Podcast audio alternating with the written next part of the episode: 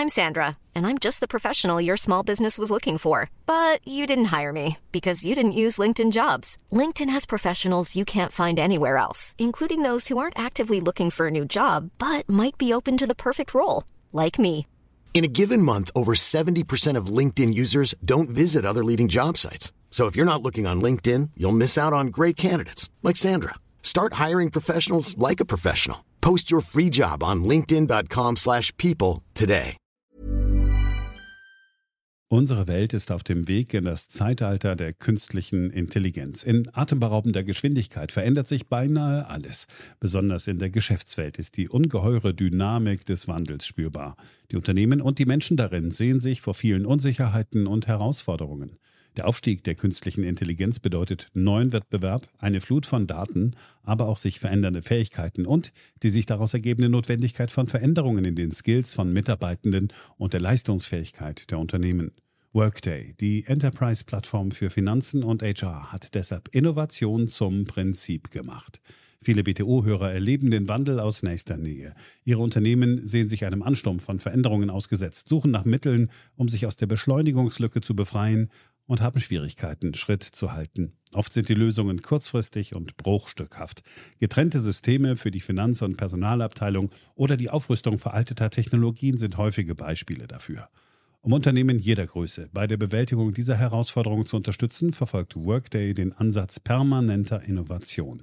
Denn nur so können Kunden Veränderungsprozesse anführen, statt darauf zu reagieren. Nur Workday verfügt über einheitliche Daten, die nahtlos über eine einzige Plattform fließen und ihnen die Möglichkeit geben, intelligente Entscheidungen zu beschleunigen, Chancen zu erkennen und Risiken zu mindern. Workday versetzt sie in die Lage, Modelle und Prognosen zu erstellen und schnell und zuverlässig zu handeln, dank Echtzeitdaten und einer zuverlässigen in die Plattform integrierten KI. Besuchen Sie workday.com und erfahren Sie, wie Sie Fahrt aufnehmen können bei Ihrer Reise ins Zeitalter der künstlichen Intelligenz. Workday, die Enterprise-Plattform für Finanzen und HR. Diese Ausgabe von BTO wird unterstützt von Chronext. Haben Sie schon einmal über eine Uhr als Investment nachgedacht? Laut einer neuen Studie von McKinsey hat der Markt für neue und gebrauchte Uhren ein enormes Potenzial. Von 67 Milliarden Dollar im Jahr 2019 könnte es raufgehen bis auf 89 Milliarden Dollar im Jahr 2025.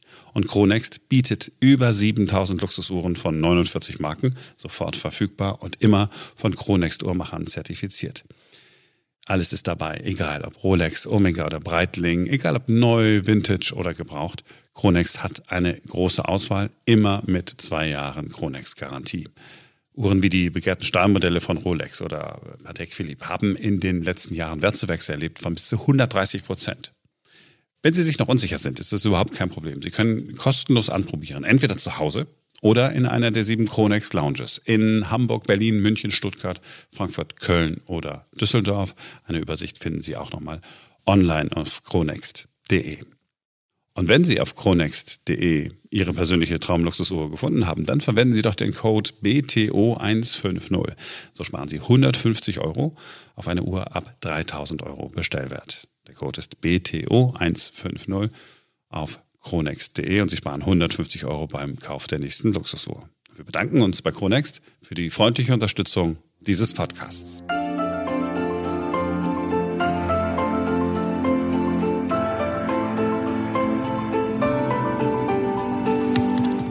Hier ist BTO Beyond the Obvious 2.0, der Ökonomie-Podcast von Dr. Daniel Stelter. Die Analyse der Wahlprogramme. Hallo und herzlich willkommen zum großen Finale, zum Abschluss unserer Serie. Wir blicken auf die Wahlprogramme der Parteien zur Bundestagswahl und fragen uns mal, ob sie denn die Probleme erkannt haben und die richtigen Lösungen parat haben. Heute geht es um die Union und ähm, spannender Podcast. Bleiben Sie bei mir. Ich habe wirklich gelitten, die ganzen Wahlprogramme zu lesen und zu bearbeiten. Insofern auch dieses Mal. Und ich kann Ihnen versprechen, obwohl die Union schon recht lange regiert, hat sie durchaus die eine oder andere Überraschung zu bieten. Lohnt sich reinzuhören und ich freue mich wie immer hinterher auf Ihr Feedback. Fangen wir an. BTO Beyond the Obvious 2.0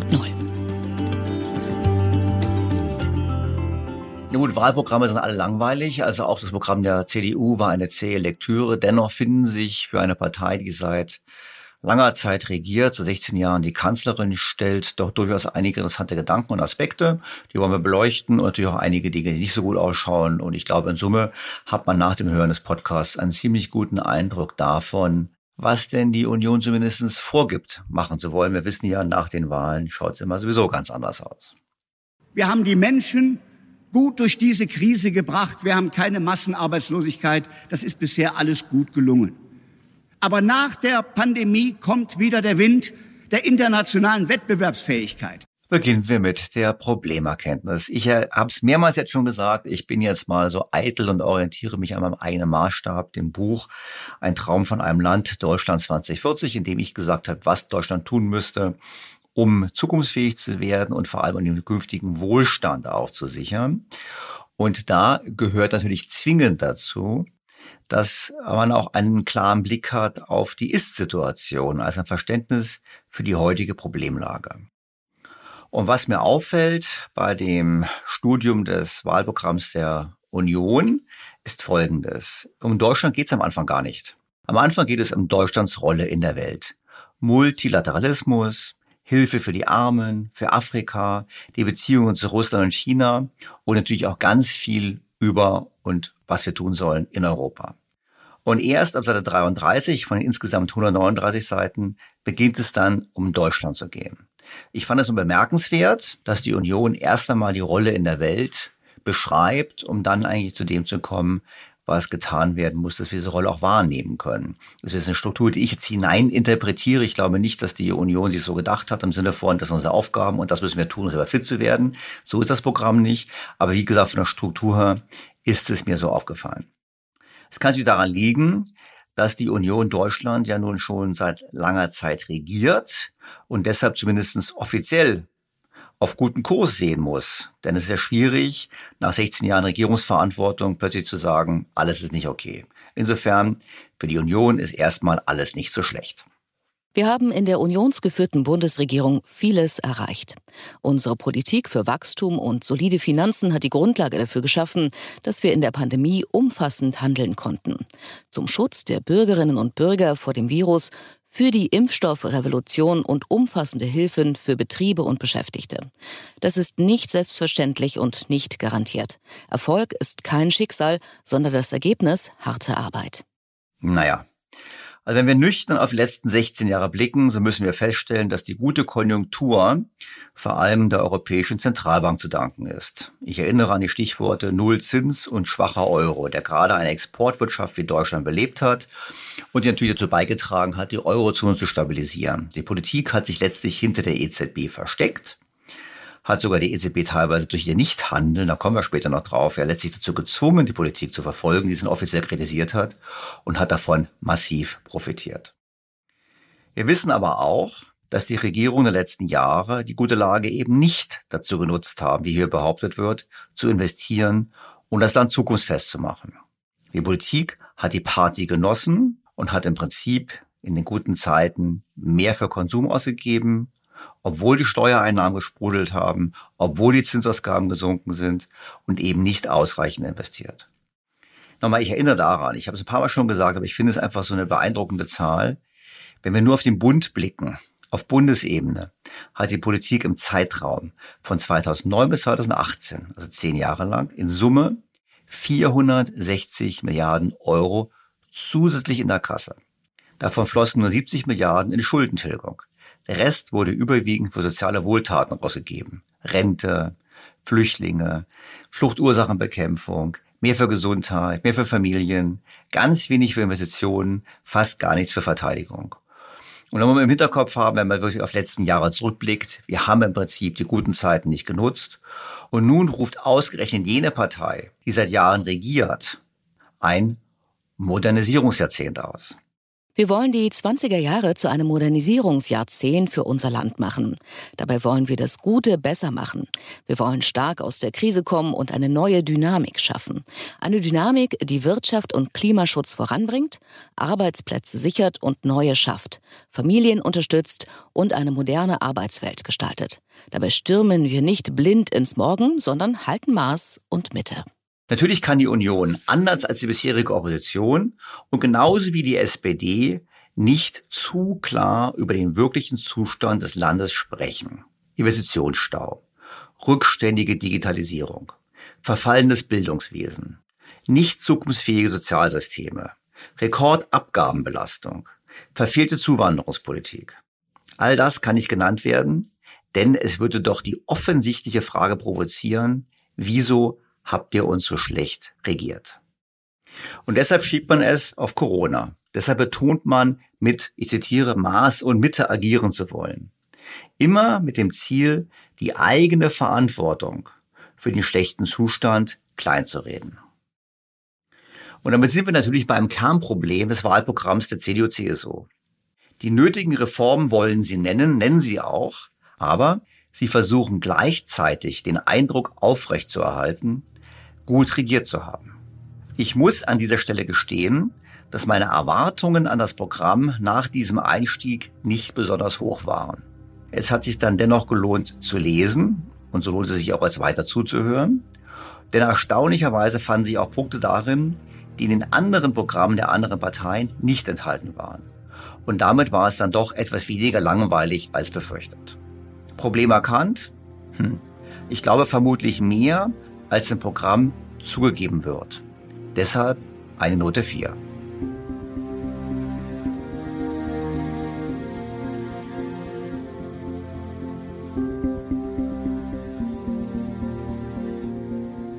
Wir haben eine solche große Investition in Deutschland seit langen Jahren nicht mehr gehabt. Und jetzt trifft er, hat man, da habe ich ihn gefragt, warum denn gerade in Deutschland, hat er gesagt, weil hier so exzellente Leute sind, so gut ausgebildete Leute hätte auch an manchen anderen Standorten in Europa oder in der Welt sich niederlassen können. Er hat sich deshalb für Deutschland entschieden. Und dann trifft er auf deutsches Genehmigungs- und Planungsrecht. Kommen wir zum ersten inhaltlichen Punkt, nämlich zu der Frage, wie wir unser Land professioneller managen können. Treuhörer dieses Podcasts wissen, unter professionellem Management verstehe ich eine Bandbreite an Themen. Das beginnt bei der doppelten Buchführung für den Staat, über vernetztes Denken, über systematisches Lernen von anderen bis hin zu operativen Themen wie die Verkleinerung des Bundestages, Amtszeitbeschränkungen für Minister und Kanzler, Kanzlerinnen und auch die Forderung, dass die Volksvertreter, dass unsere Volksvertreter doch bitte, bevor sie ins Parlament einziehen, praktische Erfahrungen im echten Leben sammeln. Um es vorwegzuschicken, die Verkleinerung des Bundestages wird im Programm der Union mit keinem Wort erwähnt. Und das ist eigentlich eine Schande. Keine westliche Demokratie hat ein so großes Parlament. Die Sollgröße des Bundestages liegt bei 598 Sitzen. Zurzeit sind es 709 Abgeordnete, fast 100 mehr als vor zehn Jahren. Zurückzuführen ist dieses Anwachsen vor allem auf das Wahlrecht und auf die Schwäche der Volksparteien. Diese Faktoren führen nämlich zu vielen zusätzlichen Überhangmandaten. Das kostet ziemlich viel Geld. Der letzte Bundestag kostete pro Jahr ungefähr 970 Millionen Euro. 100 Millionen Euro mehr als in der Legislaturperiode 2013 bis 2017. Also über vier Jahre immerhin 400 Millionen Euro, die wir Steuerzahler mehr für unser Parlament ausgegeben haben. Und so oder so steht fest, ab kommendem Monat wird es noch deutlich teurer. Ich habe gehört, Sie überlegen bereits, Container an der Spree aufzustellen, um weitere Parlamentsräumlichkeiten und Büros für neue Parlamentarier zu schaffen. Das ist keine gute Entwicklung. Ebenfalls nicht im Unionsprogramm erwähnt sind andere Themen wie Amtszeitsbeschränkungen oder die Forderung nach einer Mindestqualifikation von Abgeordneten. Auf der anderen Seite finden sich durchaus einige Ansatzpunkte zum Thema, wie können wir unseren Staat besser managen. Wir werden den Bundeshaushalt zukunftsfest aufstellen und das Haushaltswesen auch auf Bundesebene nachhaltig modernisieren. Unser Ziel ist eine langfristig und generationengerecht angelegte Haushaltsführung im Bund. Dazu kann eine doppische Haushaltsführung beitragen. Ja, das kann sie. Ob das nun ein wirkliches Bekenntnis zur doppelten Buchführung beim Staat ist, vermag ich nicht zu sagen. Es wäre aber schon mal ein erster Schritt, dass es überhaupt erwähnt wird. Und es wäre zu hoffen, dass es kommt. Ich erinnere daran, die Grünen hatten das auch im Wahlprogramm. Vielleicht gibt es ja hier einen Ansatzpunkt zur Einigung. Übrigens eine Anmerkung. Ich habe eine Zuschrift bekommen von einem Hörer, der gesagt hat, ich wäre doch ziemlich naiv, wenn ich glauben würde, dass der Staat dann ordentlich bilanzieren würde. Stattdessen würden doch verfallene Gebäude, verfallene Schulen, Straßen entsprechend aktiviert werden, um ein Vermögen vorzugaukeln. Ja, diese Gefahr gibt es. Und ja, diese Gefahr gibt es vor allem dann, wenn die Politik das Sagen hat. Ich denke, diese Bilanzen sollten aufgestellt werden vom Bundesrechnungshof. Und der hat ja nun mehr als einmal bewiesen, dass er wirklich politisch unabhängig ist. Das heißt, wie bei Unternehmen auch sollte nicht das Unternehmen selber, also der Staat selber hier dafür gerade stehen, sondern entweder wird es geprüft von externen Stellen oder wahrscheinlich in Deutschland wäre es noch besser bei der Politik, wenn der Bundesrechnungshof gleich die Bilanz aufstellt. Diese wird die Politik dann sicherlich kritisieren. Das würde ich dann aber als ein positives Zeichen werten. Kommen wir zu einer weiteren, durchaus positiv zu sehenden Forderung im Wahlprogramm. In einer Föderalismusreform werden wir einen neuen Zukunftspakt zwischen Bund, Ländern und Kommunen schmieden. Wir werden alles auf den Prüfstand stellen, eine Analyse der staatlichen Aufgaben erstellen und den Grundsatz der Subsidiarität konsequent anwenden.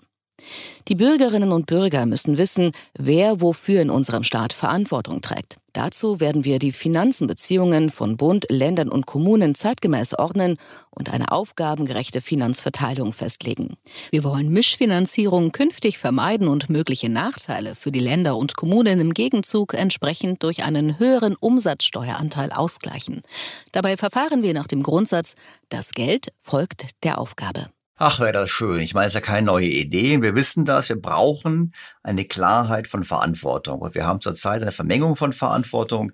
Das, was der, im Bund beschlossen wird, die Kommunen ausbaden müssen und bezahlen müssen, etc. etc. Wir bräuchten das dringend. Ist kein neues Thema. Ob die neue Bundesregierung, ob das neue Parlament die Kraft haben wird, diesen Weg zu gehen, wage ich zu bezweifeln. Gleichermaßen wie mit der Verkleinerung des Bundestages. Auch das scheint ein Thema zu sein, wo wir erst eine viel, viel tiefere Staatskrise brauchen, bis auch die Politiker einsehen, dass es so nicht weitergeht. Wie gesagt, ich finde die Idee gut und ich finde es richtig, für Klarheit zu sorgen und es würde in der Tat helfen, unseren Staat besser zu managen. Aber ich bin Realist oder Pessimist, wir können sehen, wie Sie wollen. Ich sehe das auf absehbare Zeit noch nicht. Ausgesprochen gut gefällt mir diese Forderung der Union, die allerdings nicht weit genug geht. Es gibt in Deutschland eine Neigung, jeden Lebenssachverhalt, jedes neue Problem mit einem Gesetz regeln zu wollen. In der 19. Wahlperiode wird der Bundestag etwa 500 Gesetze beschlossen haben. In der kommenden Wahlperiode wollen wir die Anzahl der Gesetze um 20 Prozent reduzieren. Also ich habe es so verstanden, dass sie 20 Prozent weniger neue Gesetze machen wollen. Ich habe nicht so verstanden, dass sie die bestehenden Gesetze um 20 Prozent reduzieren wollen. Das wäre natürlich toll. Im Prinzip sollten wir eigentlich hingehen und sollten anfangen, konsequent alte Gesetze abzuschaffen, wenn wir neue erlassen. Soweit sind wir noch nicht, aber wir brauchen dringend ein Gegensteuern. Ich freue mich, dass es zumindest erwähnt wird. Anderer Aspekt, Digitalisierung. Und natürlich kann man auch bei der Union im Programm viel über die anstehende Digitalisierung des Staates lesen. Bleibt zu hoffen, dass in den kommenden vier Jahren auch wirklich mal etwas passiert. Damit unser Land effizient die digitalen und technologischen Herausforderungen bewältigt und die Modernisierung des Staates zentral koordiniert wird, werden wir ein eigenes Bundesministerium schaffen. Es soll die zentrale politische Steuerungsstelle für Innovationen und Digitalisierung werden, die die Modernisierung des Staates und der Verwaltung vorantreiben. Wir werden einen Rechtsanspruch der Bürgerinnen und Bürger auf eine digitale Bürgeridentität, EID, schaffen. Diese soll vorhandene Zuordnungen wie die Steuer-ID oder die Sozialversicherungsnummer zusammenführen und auf allen Ebenen staatlicher Verwaltung genutzt werden können. Die Digitalisierung von Verwaltungsleistungen soll es Bürgern und Unternehmen so einfach und nutzerfreundlich wie möglich machen, mit der Verwaltung zu interagieren, Anträge zu stellen und Entscheidungen zu erhalten. Es fällt natürlich sehr schwer, sich hier Kommentare oder bissige Kommentare vor allem zu den aktuell Zuständigen für diese Themen zu verkneifen. Ja, weil zuständig sind natürlich die jetzt Regierenden. Aber es wäre, wie gesagt, gut, wenn die Union hier nicht nur sagen würde, dass sie es endlich anpacken möchte, sondern wenn sie sagen würde, wir kaufen die Technologie bei jenen ein, die das schon seit mehr als zehn Jahren erfolgreich machen. Wie denen beispielsweise. Also statt es wieder in Deutschland selbst zu entwickeln, warum können wir es nicht von anderen Ländern in der EU einfach kaufen und die Software implementieren? Das machen wir leider nicht. Stattdessen haben wir immer wieder den Glauben, der deutsche Staat müsse ein Treiber sein für diese Sachen. Ich glaube, der deutsche Staat ist fernab davon, überhaupt der Treiber sein zu können. Er sollte schlichtweg einfach einkaufen. Und der ehemalige Wehrbeauftragte von der SPD übrigens im Bundestag, der hat mal gesagt, wir sollten mehr IKEA wagen bei der Bundeswehr. Wir sollten also mehr von der Stange kaufen. Und das gilt natürlich auch für diese Prozesse und Software. Es gibt es bereits woanders, wo es funktioniert, innerhalb der EU. Dann bitte lasst uns das übernehmen, statt teure Selbstentwicklung, weil dann dauert es nochmal 10 bis 20 Jahre, bis wir soweit sind.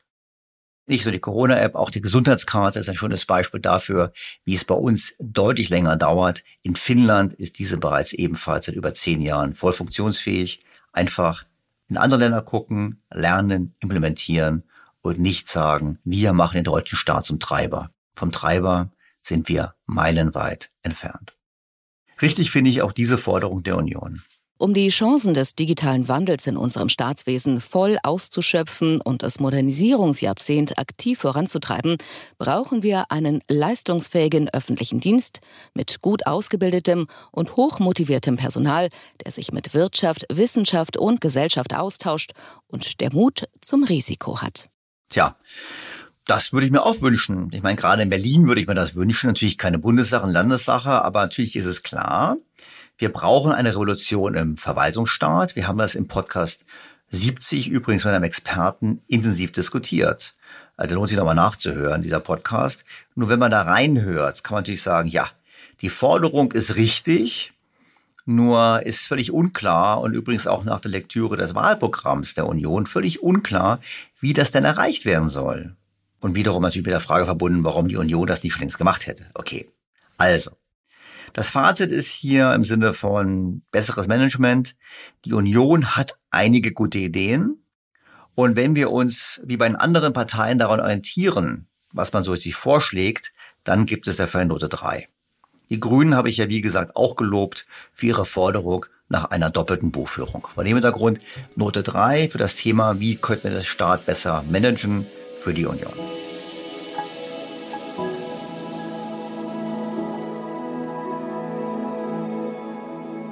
Schaffen wir es, unsere wirtschaftliche Leistungskraft zu erhalten, zu zeigen, dass wir als Industrieland den Klimawandel bekämpfen können, klimaneutral werden. Wenn uns das gelingt, werden andere in der Welt folgen.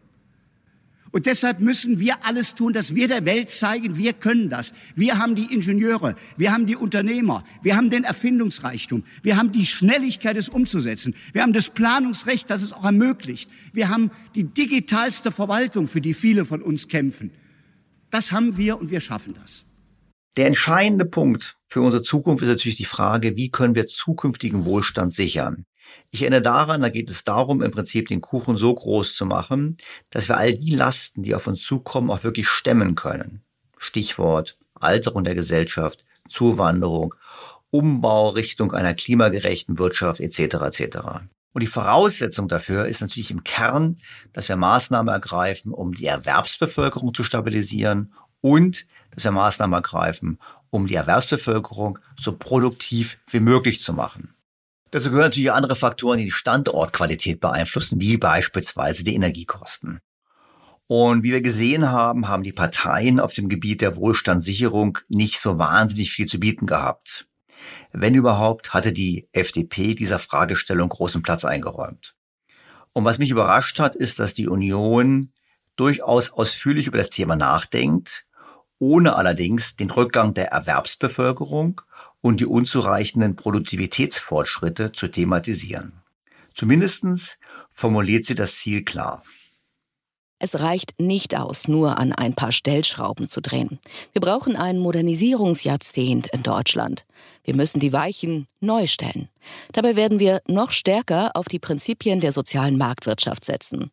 Sie verbindet Freiheit mit Sicherheit, Eigenverantwortung mit Gemeinwohl, wirtschaftliche Dynamik mit sozialem Ausgleich. Sie setzt auf Machen statt Meckern, auf Offenheit statt Abschottung, auf Erwirtschaften statt Verteilen, auf Ideen statt Verbote. Richtig. Nachdem wir die zehn guten Jahre vor Corona nicht genutzt haben, läuft uns nun die Zeit davon. Der demografische Wandel setzt mit voller Wucht ein und die Rückständigkeit Deutschlands ist für alle offen sichtbar. Wir können das Versagen der letzten Jahre nicht rückgängig machen, nicht ungeschehen machen. Wir müssen deshalb radikal und schnell handeln, bevor solches Handeln nicht mehr wirkt und nicht mehr möglich ist, auch aufgrund der Wählerverhältnisse in Deutschland. Was würde die Union da machen wollen? Ich muss gestehen, sie hat mehr Ideen, als man angesichts des derzeitigen Erscheinungsbildes der Partei erwarten würde. Wir schauen uns jetzt ein paar an und ich sage es hier nur einmal, denn man könnte es bei jedem einzelnen Punkt wiederholen. Warum habt ihr das denn in den letzten 16 Jahren nicht schon längst gemacht? Und, auch dies gehört zur guten Ordnung, die SPD, die zurzeit in den Umfragen einen Aufschwung erlebt, müsste sich dasselbe vorhalten lassen. Keine Partei regiert so lange mit wie die SPD, nämlich seit 1998. Und deren Programm ist von allen besprochenen Programmen das inhaltlich dünnste. Kann man nochmal nachhören im Podcast. Doch kommen wir zurück zur Union. Zunächst der Grundgedanke der Union bezüglich Sicherung künftigen Wohlstands. Ein modernes Deutschland ist auch eines, das Erfinderreichtum und Unternehmertum mehr Freiräume lässt. Wir werden daher ein umfangreiches Entfesselungspaket auf den Weg bringen, das Unternehmen von Steuern und Bürokratie entlastet sowie Planungs- und Genehmigungsverfahren beschleunigt. Unser Ziel, die Macherinnen und Macher sollen ihre Tatkraft zuallererst dafür einsetzen, erfolgreich zu wirtschaften und nicht für die Erfüllung bürokratischer Pflichten. Denn das bringt unser Land voran. Tja, warum habt ihr? Ah ja, sorry, ich hatte ja versprochen, ich will es nicht jedes Mal wiederholen. Also, innerlich sehen wir drei Dinge. Weniger Bürokratie.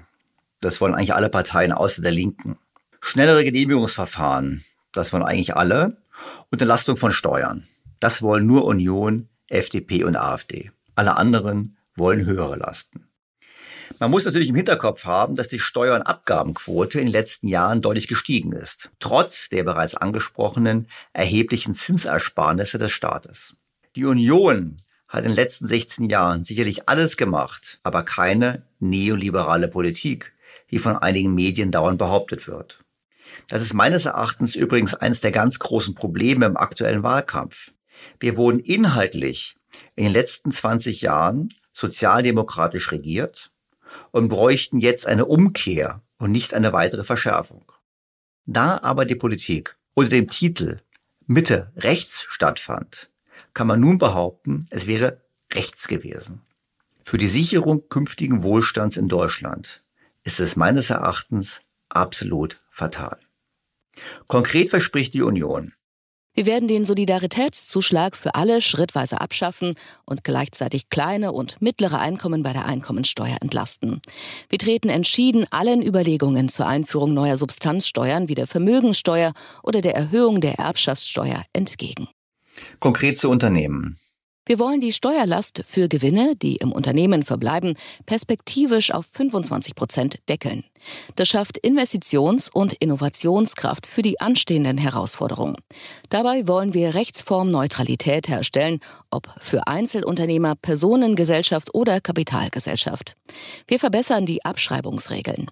Dazu wollen wir die degressive Abschreibung für bewegliche Wirtschaftsgüter des Anlagevermögens wieder einführen und die Abschreibungsregeln für digitale Zukunftstechnologien verbessern. Und dazu gibt die Union ein ganz wichtiges Versprechen. Wir wollen die Lohnzusatzkosten auf einem stabilen Niveau von maximal 40 Prozent halten. Die große Frage ist, wie das funktionieren soll. Und diese Frage bleibt im Programm völlig unbeantwortet. Im Status quo kann das nur über einen immer größeren Steuerzuschuss gehen in die Sozialkassen. Ich denke, eine Steuersenkung und eine Abschaffung des Solidaritätszuschlags wird auf dem Altar der Koalitionsverhandlungen geopfert werden denn dafür zeichnet sich keine Mehrheit ab. Dabei wäre es durchaus möglich, wie ich in meinem Buch erkläre, nämlich dann, wenn man bei der europäischen Schuldenorgie intelligent mitmacht. Doch dazu später noch mehr. Auch bei der Union darf übrigens die Forderung nach Bürokratieabbau nicht fehlen. Die von uns eingeführte Bürokratiebremse, das One-in, One-out-Prinzip, ist erfolgreich. Danach müssen neue Bürokratiekosten, die sich auf die Wirtschaft auswirken, an anderer Stelle wieder eingespart werden. Mit der Ausweitung zu einer One-in, Two-out-Regel sorgen wir für einen Entfesselungsschub. Ist doch schön formuliert, oder? Ich meine, man kann sowas geduldig schreiben. Wie das konkret ausschauen soll, ist völlig unklar. Und es ist natürlich groß abzuwarten, ob, wenn es dann wirklich käme, es in der Tat so einen Entfesselungsschub auslösen würde. Weil wir ja wissen, dass in der Praxis offensichtlich ziemlich schwer ist, das zu tun. Denn Bürokratieabbau, Entfesselung sind schon lange Themen, die von allen gefordert werden und wo wir keinen Fortschritt erzielen. Planungs- und Genehmigungsverfahren werden wir beschleunigen und so für einen Modernisierungsschub sorgen. Sämtliche Akten und Urkunden bei Planungsprozessen müssen digitalisiert werden. Wir wollen dabei die Chancen der Blockchain-Technologie nutzen. Wir werden eine neue Beteiligungskultur schaffen, die mehr Transparenz in die Planung großer Bauprojekte bringt und alle Akteure früh einbindet. Den Verwaltungsrechtsweg von Planungsverfahren werden wir verkürzen. Das ist richtig und das ist dringend überfällig. Und dass wir hier trotz aller Bemühungen in der Vergangenheit so wenig Fortschritt erzielt haben, macht mich skeptisch. Es dürfte nicht so leicht sein, die Einspruchsmöglichkeiten der Bürger zu reduzieren. Die Digitalisierung ist, das haben wir ja gesehen, in allen Bereichen der öffentlichen Verwaltung überfällig. Es ist immer wieder erstaunlich, wie gering die Bereitschaft ist, von anderen zu lernen oder noch besser funktionierende Lösungen von anderen zu kaufen. Das heißt, das ist sehr geduldig. Ich glaube, es ist zu abstrakt, um wirklich eine echte Verbesserung zu erzielen. Den Rückgang der Erwerbsbevölkerung thematisiert die Union nicht explizit. Aber sie macht dennoch einige Vorschläge zur Erhöhung des erwerbstätigen Potenzials. Und das ist grundsätzlich zu begrüßen. Damit wir auch in Zukunft die Fachkräfte haben, die unser Land braucht, setzen wir unter anderem auf gute berufliche Ausbildung, die zunehmende Beschäftigung von Frauen, Älteren und Menschen mit Behinderungen auf dem ersten Arbeitsmarkt, die Qualifizierung von Langzeitarbeitslosen sowie den gesteuerten Zuzug gut ausgebildeter und leistungsbereiter Menschen aus den Mitgliedstaaten der EU und aus außereuropäischen Staaten. Das ist vollkommen richtig. Wir brauchen dringend bessere Ausbildung, bessere Integration und bessere Zuwanderung. Und gehen wir die Punkte mal nacheinander durch. Beginnen wir erstmal mit der Bildung. Wir wollen gemeinsam mit Wirtschaft und Wissenschaft dafür werben, dass sich junge Menschen für naturwissenschaftlich-technische Berufe entscheiden. Hierzu wollen wir ihnen Qualifizierungs- und Karrieremöglichkeiten aufzeigen und sie mit Beratungsleistungen unterstützen. Das ist ein ganz wichtiger Punkt, der übrigens auch bei den Grünen entsprechend auftaucht. Egal wer die Regierung stellt, es wäre sehr schön, wenn hier mehr getan würde. Dies muss aber zwingend mit einer Leistungssteigerung einhergehen. Wir brauchen nicht mehr Akademiker, sondern mehr in MINT-Fächern und dies auf höchstem Niveau. Wir müssen die berufliche Bildung wieder mehr wertschätzen. Und das fordert auch die Union. Die Gleichwertigkeit von beruflicher und akademischer Bildung ist uns ein Herzensanliegen. Daher werden wir wieder mehr Gewicht auf die Ausbildung junger Menschen als Facharbeiter und Handwerker legen, um dem Fachkräftemangel in diesen Bereichen wirksam zu begegnen. Eine Karriere in der beruflichen Bildung muss als gleichwertige Alternative zum Studium für jeden und jede erkennbar sein. Dazu gehört dann aber auch eine bessere Schulbildung mit weniger Schulabbrechern und eine bessere Vorbereitung auf eine Berufsausbildung. Wir haben ja gesehen beim Beispiel Rheinland-Pfalz, dass eben die dortige Wirtschaft erheblich geklagt hat über die unzureichende Vorbereitung der Schüler auf eine Ausbildung. Das begann mit Lesen und Rechnen, das ging aber weiter bis Sozialfähigkeiten etc. etc. Und vor dem Hintergrund ist es natürlich unfair jetzt zu sagen, es ist nur dort, wo die Grünen regieren oder die SPD, ist ein deutschlandweites Problem. Wir müssen hier viel mehr machen und die Probleme werden von der Union im Wahlprogramm nicht angesprochen, was ich bedauere. Andererseits ist diese Forderung natürlich richtig. Jedes Kind soll seinen Möglichkeiten entsprechend von Anfang an gefördert werden, gerade auch in sozial schwierigen Lagen. Der Grundstein für Aufstieg durch Bildung wird schon im frühen Kindesalter gelegt. Für uns gilt, die Herkunft von Menschen darf nicht über ihre Zukunft entscheiden. Eltern und Kinder haben ein Recht auf eine qualitativ hochwertige Kinderbetreuung, die verlässlich und dem Bedarf angemessen ist.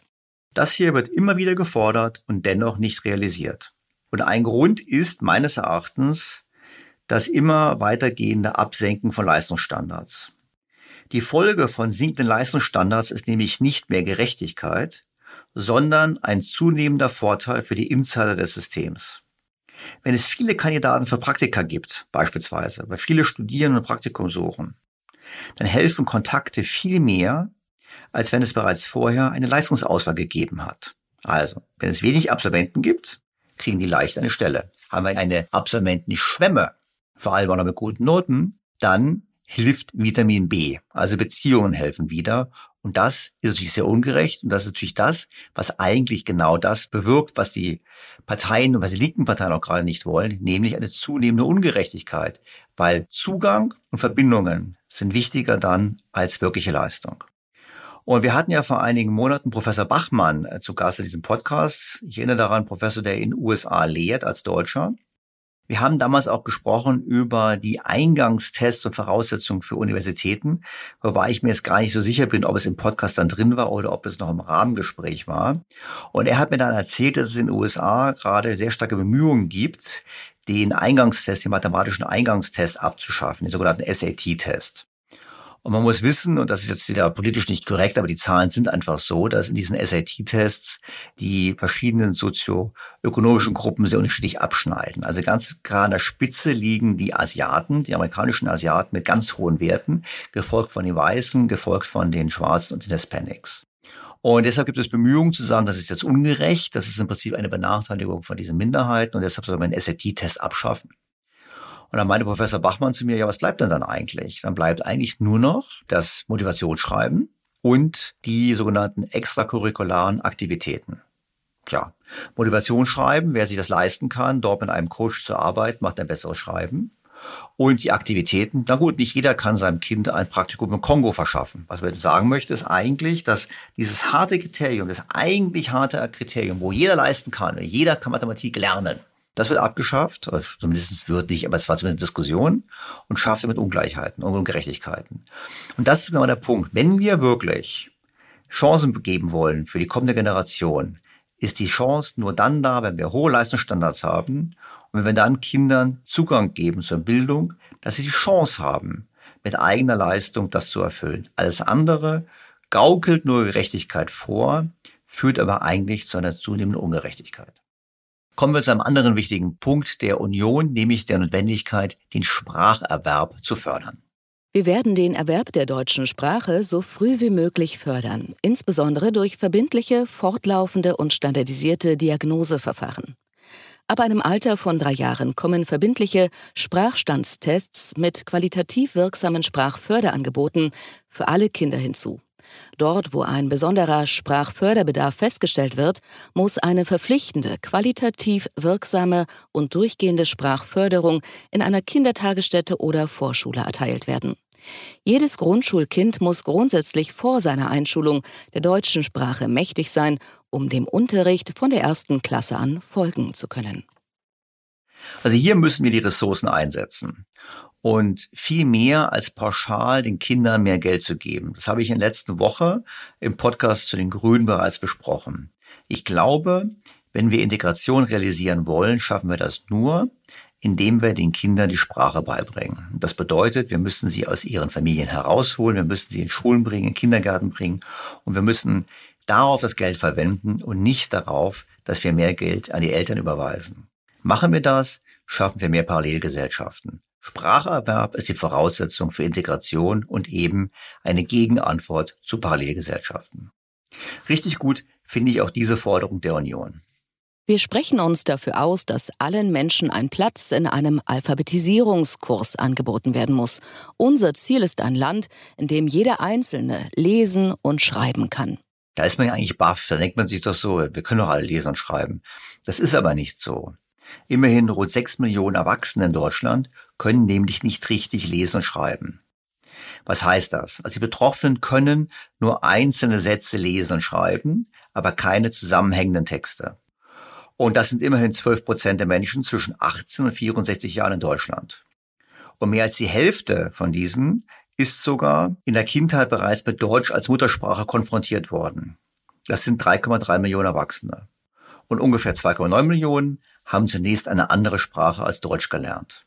Das heißt, das Problem beginnt bereits in der Schule. Das sieht man auch daran, dass im internationalen Durchschnitt ungefähr 160 Stunden pro Grundschuljahr in Leseförderung investiert wird.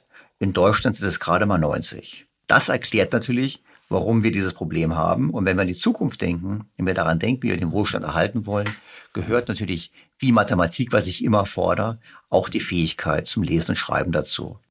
Hier müssen wir ansetzen, wenn wir wirklich unseren Wohlstand erhalten wollen. Leider hat keine Partei einen echten Vorschlag gemacht zu einer deutlichen Niveausteigerung im Schulbereich. Am besten von allen Parteien gefiel mir dann noch die FDP. Im Kern haben wir in Deutschland folgendes Problem. Wir schrecken vor Elite zurück. Das ist aber so wie in der Schule, wo die Streber gehänselt werden. Dabei sind genau diese Streber es, die künftigen Wohlstand sichern, wie Bill Gates mal so treffend formuliert hat. Der hat nämlich gesagt, be nice to nerds, chances are you'll end up working for one. Das sollten wir wirklich beherzigen, denn die Nerds sind wahrscheinlich diejenigen, die in überproportionaler Art und Weise die zukünftigen Startups gründen und die zukünftigen Unternehmen leiten. Das heißt, wir müssen hier eine ganz andere Kultur haben. Wir müssen uns trauen, wieder an Eliten zu denken und diese entsprechend zu fördern. Kommen wir zur Zuwanderung, die, zumindest wenn man sie richtig organisiert, zu einem positiven Faktor für den hiesigen Wohlstand werden könnte. Deutschland ist noch zu wenig Zielland für die klugen Köpfe der Welt. Wir wollen unsere Auslandsinstitutionen stärker zu aktiven Botschaftern unseres Landes machen. Deutsche Unternehmen, Außenhandelskammern, deutsche Botschaften und Generalkonsulate, Goethe-Institute, Schulen im Ausland und den Deutschen Akademischen Austauschdienst wollen wir dazu ermutigen, überall für Deutschland zu werben und über Möglichkeiten des Studiums und der Ausbildung in unserem Land zu informieren. Im Rahmen eines Pilotprojekts sollen Fachkräfteeinwanderungsattachés an ausgewählten deutschen Botschaften in Drittstaaten ernannt werden. Sie sollen intensiv über die qualifizierte Zuwanderung nach Deutschland informieren und zuwanderungswillige Fachkräfte, beispielsweise im IT-Bereich, unterstützen. Ja, das ist natürlich sehr gut. Wir müssen nur mal ehrlich mit uns sein und eine Frage offen diskutieren. Wenn man qualifiziert ist, also rechnen kann, ist man auf der ganzen Welt gesucht. Denn wir sind mit unseren Problemen, auch unseren demografischen Problemen, nicht alleine auf der Welt. Das heißt, der qualifizierte Mensch auf der Welt kann sich aussuchen, wohin er gehen möchte. Deutschland steht da sicherlich nicht ganz oben auf der Liste. Warum? Sprache. Die angelsächsischen Länder haben hier die Nase ganz klar vorn. Englisch können alle, Deutsch ist wieder ein extra Aufwand. Warum sollte man das tun? Wir haben laut OECD die oder eine der höchsten Steuern Abgabenlasten. Wie gesagt, die können rechnen, überlegen sich, wie viel Geld bleibt mir eigentlich. Und wenn sie dann die Wahlprogramme der Parteien in Deutschland lesen, werden sie auch sagen, oh nee, das ist, glaube ich, nicht der Ort, wo ich aus eigener Arbeit reich werden kann. Es gibt darüber hinaus ein Klima der zunehmenden Ausländerfeindlichkeit, was der Tatsache geschuldet ist, dass wir bis jetzt überwiegend die Zuwanderung von gering qualifizierten Menschen erlebt haben. Und deshalb ist es noch schwieriger zu kommen und zu sagen, ich bin qualifiziert. Es gibt Vorurteile. Das heißt, wir müssen da viel mehr machen, als nur zu sagen, juhu, wir haben unsere Meinung geändert und wir freuen uns, wenn ihr kommt. Natürlich werden welche kommen, aber wir müssen als Standort deutlich attraktiver werden. Darüber hinaus spricht die Union mit keinem Wort den Punkt an, dass jedes Jahr bis zu 200.000 Menschen das Land verlassen. Diese sind überwiegend jünger und überwiegend überdurchschnittlich gut qualifiziert. Sollten wir nicht auch versuchen, diese zu halten? So gibt es eine Studie des Bundesinstituts für Bevölkerungsforschung. Demnach wandern, wie bereits angesprochen, vor allem gut ausgebildete junge Naturwissenschaftler und ITler aus. Und zwar dies bevorzugt in Länder mit tieferen Steuern und einem attraktiven Forschungsumfeld. Zielländer sind Großbritannien, die Schweiz und die USA. Und auf meinem Blog schrieb ein Schweizer Kommentator, ich freue mich schon auf Rot-Rot-Grün, denn dann würden wieder qualifizierte Deutsche auswandern und einige davon die Schweiz bereichern. Ich glaube, das ist das Problem im Kern zusammengefasst und hier müssen wir ansetzen. Und wer jetzt denkt, dass es keine Rolle spielt, weil wir ja in vier Jahren ohnehin wieder wählen, dem kann ich nur sagen, wer einmal weg ist, kommt meistens nicht zurück. Das ist jetzt kein Wahlaufruf für die Union, zu deren Programm wir gleich zurückkommen. Es ist nur der Hinweis darauf, dass auch die Union keine Antwort hat zu der Problematik der Abwanderung von Qualifizierten aus Deutschland. Sie erwähnt das Problem nicht einmal. Kommen wir zu den weiteren Ideen zur Sicherung von Wohlstand, die die Union formuliert. Das Rückgrat des Modernisierungsjahrzehnts ist eine gute Infrastruktur, und zwar im gesamten Land. Unser Ziel ist es, bis spätestens 2024 alle weißen Flecken mit stationären oder mobilen Masten zu beseitigen und das Prinzip neue Frequenzen nur gegen flächendeckende Versorgung gesetzlich festzuschreiben. Wir werden den Netzausbau durch eine unbürokratische, digitale und rasche Genehmigungspraxis beschleunigen. Tja, bisher ging es der Politik immer nur um Einnahmen. Die Versteigerung der 5G-Lizenzen erbrachte 6,5 Milliarden Euro für den Bund. Das ist nichts anderes als eine Steuer für alle, die Mobilfunk nutzen. Denn natürlich zahlen das nicht die Unternehmen, sondern die Kunden. Bisher hat der Finanzminister seine Kasse geachtet. Nun plötzlich soll es anders werden. Ja, 2020 war Olaf Scholz Finanzminister. Aber ich bezweifle keine Sekunde, dass auch Wolfgang Schäuble die 6,5 Milliarden nur zu gerne eingesteckt hätte. Man hätte es ganz anders machen müssen. Man hätte sagen müssen, wir schenken euch die Lizenzen mit der Auflage einer bestimmten Flächenabdeckung und mit der Auflage, das Netz bis zu einem bestimmten Zeitpunkt in Betrieb zu nehmen. Das wäre intelligent gewesen, statt hier für den Staat verdeckte Steuern einzutreiben. Na gut, die Union will auch sonst mehr im Land investieren. Wir setzen auf die beste Infrastruktur für unser Land. Wir werden unser Verkehrsnetz mit Schienen, Straßen und Wasserstraßen instand halten und weiter zukunftsfest machen. Dafür werden wir die von uns erreichten Rekordinvestitionen auf hohem Niveau verlängern. Rekordinvestitionen, dann habe ich ein bisschen schmunzeln müssen, denn wir wissen ja alle, wir haben einen massiven Investitionsrückstau. Je nach Studie zwischen 150 und 400 Milliarden Euro, die wir nachholen müssen. Und wenn man es mit Frankreich vergleicht, würden wir ähnlich viel investieren wie Frankreich, müssten wir pro Jahr 30 Milliarden Euro mehr investieren, und zwar nachhaltig jedes Jahr, und lägen damit ungefähr dann auf dem OECD-Durchschnitt. Das heißt, wir haben einen enormen Rückstau. Und na klar, wenn man nicht investiert und da mehr investiert, kann man von Rekord sprechen. Nur Rekord als solches sagt gar nichts. Man muss sich schon vergleichen mit relevanten Staaten. Und da muss man ganz klar sagen, die Investitionsquote der öffentlichen Hand in Deutschland ist erbärmlich und weit davon entfernt, das zu sein, was man von einem reichen Land, von dem ja immer die Rede ist, erwarten würde. Trotzdem ist es schön, dass die Union es erwähnt, dass sie sich bekennt zu mehr Investitionen und dass sie sich auch bekennt zu mehr Investitionen im Bereich der Forschung und Entwicklung. Zentral ist unser Ziel, dass Wirtschaft und Staat bis 2025 3,5 Prozent des Bruttoinlandsprodukts für Forschung und Entwicklung aufwenden. Genauso konkret hat dieses Ziel auch die FDP formuliert. Und es ist auch richtig. Ich erinnere allerdings nochmals daran, dass dies in hohem Maße von der Qualifikation der Jugendlichen abhängt. Stichwort Mathematik. Hier müssen wir im internationalen Vergleich dringend aufholen, denn sonst können wir große Forschungsziele postulieren, sich aber nicht realisieren, weil wir nicht die Menschen haben, die in der Lage sind, diese Forschung durchzuführen. Doch was konkret schwebt der Union beim Stichwort Forschung überhaupt vor? Eine Auswahl. Wir werden die Exzellenzstrategie fortführen und für erfolgreiche Cluster neue Möglichkeiten der dauerhaften institutionellen Förderung schaffen.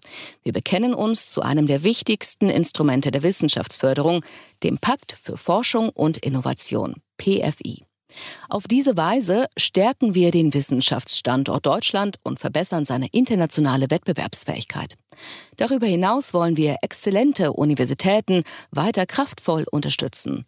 Unser Ziel ist es, mindestens eine deutsche Universität in die Top 20 der Welt zu bringen. Wir haben in Deutschland in der Tat eine vorbildliche Forschungslandschaft.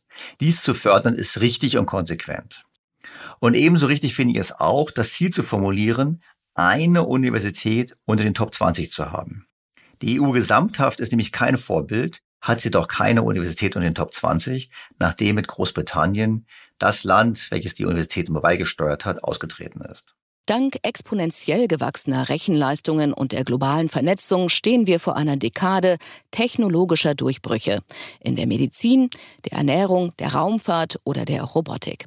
Wichtig ist uns dabei, dass wir die Innovationen technologieoffen vorantreiben und das Potenzial der Wissenschaft voll nutzen, um die ganze Bandbreite an Möglichkeiten aufzuzeigen und zu erproben. Das Bekenntnis zur Technologieoffenheit ist meines Erachtens sehr wichtig.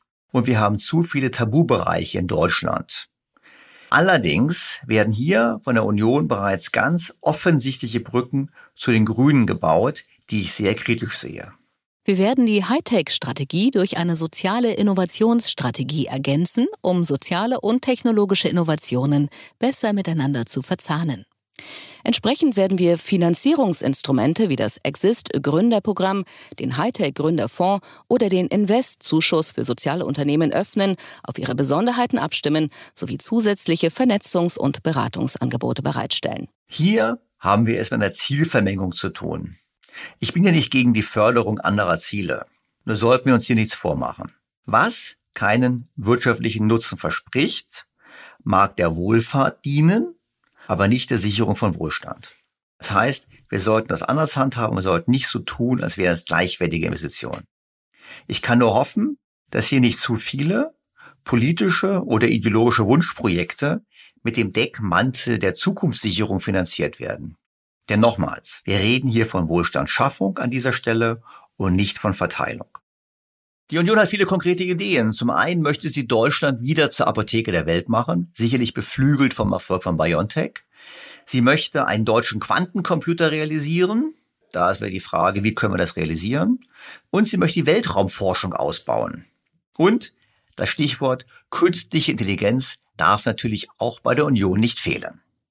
Mit der KI-Strategie haben wir die Grundlage geschaffen, um Deutschland und Europa an die Weltspitze der Forschung und Anwendung von künstlicher Intelligenz zu bringen.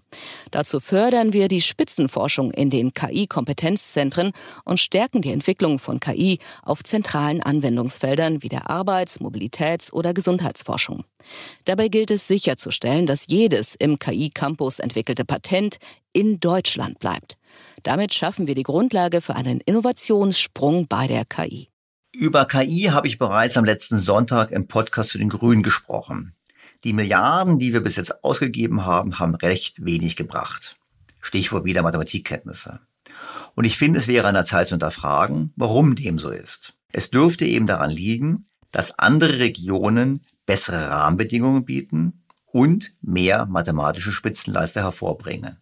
Wenn wir uns diesem Problem nicht stellen, können wir noch so sehr träumen von Weltraumfahrt, Quantencomputern und künstlicher Intelligenz. Es wird nicht funktionieren. Und die Union formuliert trotzdem weiter hohe Ansprüche. Wir werden Technologie-Biotope schaffen, die die weltweit besten Köpfe und innovativsten Unternehmen anziehen und aus sich selbst heraus durch Exzellenz, gelebter Gründerkultur und Innovationen weltweit sichtbar wachsen. Hierfür garantieren wir Handlungsfreiheit und eine verlässliche Grundfinanzierung, die weltweit einmalig ist weltweit einmalige Grundfinanzierung, na gut, also davon zu träumen, Hochtechnologie in Deutschland zu schaffen, ist gut.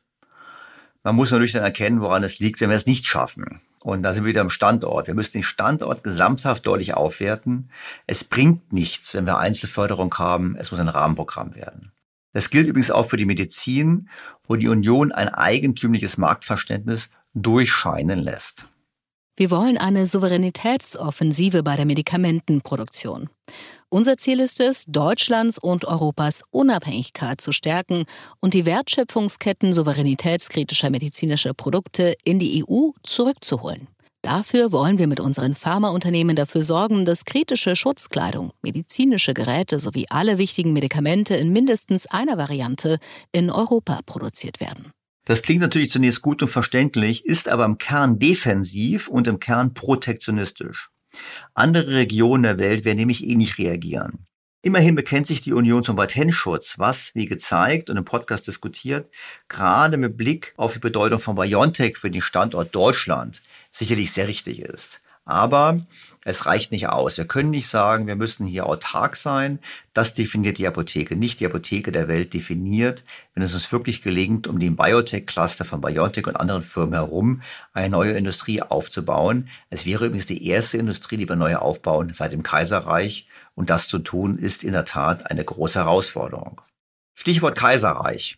Von den Industrien, weil ich es gerade gesagt habe, von den Industrien, die wir in Deutschland haben, stammen in der Tat alle aus dem Kaiserreich. Automobilbau, Maschinenbau, Chemie, der Rest der Pharmaindustrie, alles das ist Kaiserreich. Wir waren mal führend in der Unterhaltungselektronik, sind wir nicht mehr. Wir waren mal führend im Bereich der Fotografie, sind wir nicht mehr. Und wir sind sicherlich in einigen neuen Bereichen eingestiegen. Ich denke mal ein bisschen Software mit SAP, aber wir sind wie gesagt weltweit abgeschlagen, was das betrifft. Weshalb wir die Notwendigkeit haben, in der Tat zum ersten Mal seit dem Kaiserreich wieder eine neue Industrie aufzubauen. Wäre schön, ist aber sicherlich eine große Aufgabe und ich bezweifle, dass das Programm der Union dafür ausreicht. Es gilt aber auch für die Programme der anderen Parteien. Kommen wir nun zu der maßgeblichen Industrie aus dem Kaiserreich, die eigentlich heute noch entscheidend ist für unseren Wohlstand, nämlich die Automobilindustrie. Hier setzt die Union ganz klar auf das Prinzip Hoffnung. Wir wollen, dass in Deutschland weiterhin die besten Autos der Welt produziert werden, und zwar mit allen Antriebsformen. Wir werden den Umstieg in emissionsfreie Mobilität für alle attraktiv gestalten und dazu einen Fahrplan vorlegen.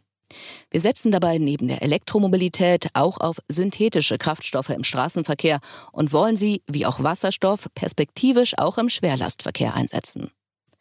Nutzfahrzeuge und schwere Lkw könnten andere Antriebstechnologien erfordern. Hier müssen wir technologieoffen bleiben. Ein zusätzlicher Baustein soll die Verlängerung des Flottenerneuerungsprogramms für Lkw sein.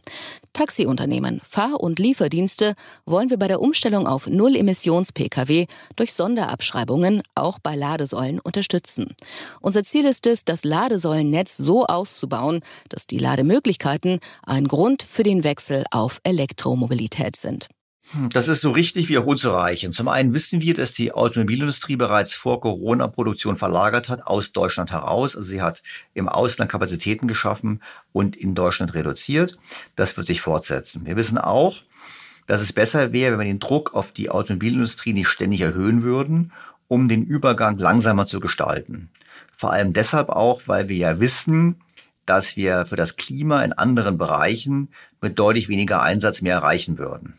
Ich meine, das Klimakapitel kommt nachher, aber ich weiß, wir haben letzte Woche bereits diskutiert bei den Grünen, selbst wenn es uns gelingen würde, bis 2030 die Welt auf Elektroautos umzustellen, würden die CO2-Ersparnisse ungefähr 0,4 Prozent des weltweiten CO2-Ausstoßes ausmachen. Das heißt, als Elektroauto rettet das Weltklima nicht und wir sollten uns wirklich die Frage aufwerfen, ob es nicht bessere Wege gibt, den Übergang, der unzweifelhaft stattfinden muss, für die Unternehmen verträglicher zu gestalten. Hier hätte ich mir mehr Mut von der Union gewünscht und es tröstet wenig, dass die Union dann betont, ein Dieselfahrverbot lehnen wir ebenso ab wie ein generelles Tempolimit auf Autobahnen. Stattdessen setzen wir auf innovative, moderne Verkehrssteuerung. Das ist doch nett. Wie gesagt, es wird die Automobilindustrie nicht unbedingt retten. Und was das Tempolimit betrifft, ein hochemotionales Thema. Ganz kurz die kleine Anmerkung. Wir wissen alle, es gibt faktisch keine Auswirkungen auf die Anzahl der Verkehrstoten, weil die meisten Toten eben auf Landstraßen und Städten äh, zu beklagen sind, nicht auf Autobahnen. Und es hat auch keine nennenswerte Auswirkung auf den CO2-Ausstoß. Bezogen auf den gesamten deutschen CO2-Ausstoß, der rund zwei Prozent der weltweiten CO2-Emissionen ausmacht und seit Jahren stagniert, wie wir wissen, wäre die Einsparung von Tempo 100 0,8 Prozent. Das heißt, wir würden 0,0016 Prozent der weltweiten Emissionen sparen, wenn wir ein Tempolimit einführen. Kann man machen, muss man nicht machen. Ich bin da eher bei der Union und ich würde mir auch eher wünschen, dass wir Deutschen einen Ansatz finden, der mehr auf Forschung und Innovation setzt, als auf Verzicht. Aber wie gesagt, auf Klima kommen wir noch, konnte ich mir an dieser Stelle nur nicht verkneifen. Die Union konnte sich auch nicht verkneifen, was zu Startups zu sagen, ist ja nicht alleine mit, haben eigentlich alle getan, außer Linkspartei, wenn ich richtig in Erinnerung habe. Insofern sprechen wir über Startups.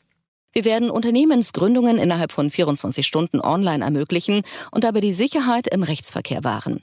Wir schaffen die besten Bedingungen für unsere Macherinnen und Macher. Wir haben bereits den Meilenstein Zukunftsfonds 1 auf den Weg gebracht, der mindestens 30 Milliarden Euro mobilisieren wird. Wir benötigen jetzt einen Rahmen, der größere europäische Investitionen ermöglicht. Daher wollen wir den Zukunftsfonds ausweiten. Dazu gehört auch der Ausbau von Wagniskapital bzw. Beteiligungsfinanzierungen für technologieorientierte Jungunternehmen. Tja, also in der Tat ist das mit der Finanzierung für Startups so eine Sache. Die Initialfinanzierung ist meist nicht das Problem. Sobald die Firma Betritt fassen und wachsen, werden die Finanzierungsanforderungen größer und oftmals kommen dann die ausländischen Kapitalgeber ins Spiel. Und hier war immer der Wunsch, dass die Deutschen eine größere Rolle spielen. Und hier will die Union zumindest helfen, was den Zugang zu Kapital betrifft. Die steuerlichen und administrativen Hürden für die Niederlassung großer Venture Capital Fonds in Deutschland werden wir abbauen. Gleichzeitig wollen wir die Anlagebedingungen für Versicherungsunternehmen und Pensionsfonds so verändern, dass sie sich stärker in Wagniskapital und Beteiligungsfinanzierung engagieren können. Das ist prinzipiell richtig. Allerdings sollte man die Anlageregeln für Versicherungen und Pensionsfonds ohnehin ändern damit diese im Szenario von Nullzins und finanzieller Repression, also Inflationsraten, die nachhaltig über den Zinsen liegen, wenigstens etwas vom Vermögen der Deutschen retten können. Passend dazu auch, wir streben einen eigenen Börsenplatz nach dem Vorbild der Nasdaq an. Schnell wachsende Technologieunternehmen sollen sich an einer deutschen oder europäischen Börse finanzieren können, damit sie für diesen Wachstumsschritt nicht mehr in die USA abwandern müssen. Das ist ein nettes Ziel.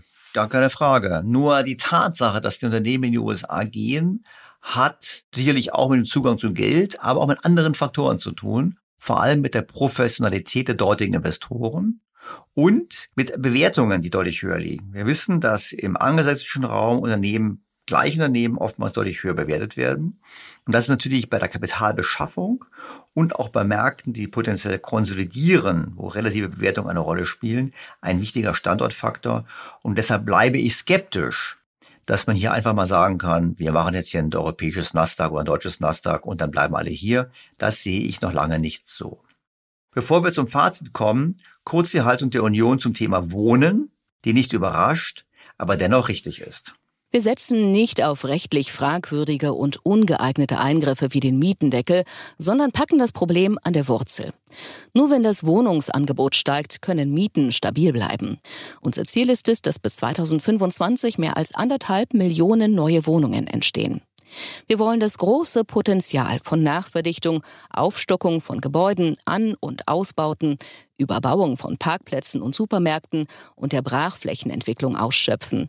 Deshalb werden wir die Brachlandentwicklung im Rahmen der Städtebauförderung verstärken und die Nachverdichtung fördern. Richtig. Es bringt nur den Besitzenden etwas, wenn man die Mieten deckelt. Wir brauchen aber bezahlbaren Wohnraum für jene, die neu in den Markt eintreten. Fazit. Die Union macht sich durchaus Gedanken zur Sicherung des Wohlstands im Lande. Erfreulich. Wie bei den meisten Parteien sind die Gedanken im Programm verstreut und durchaus redundant. Wirklich durchschlagende Ideen habe ich nicht gefunden.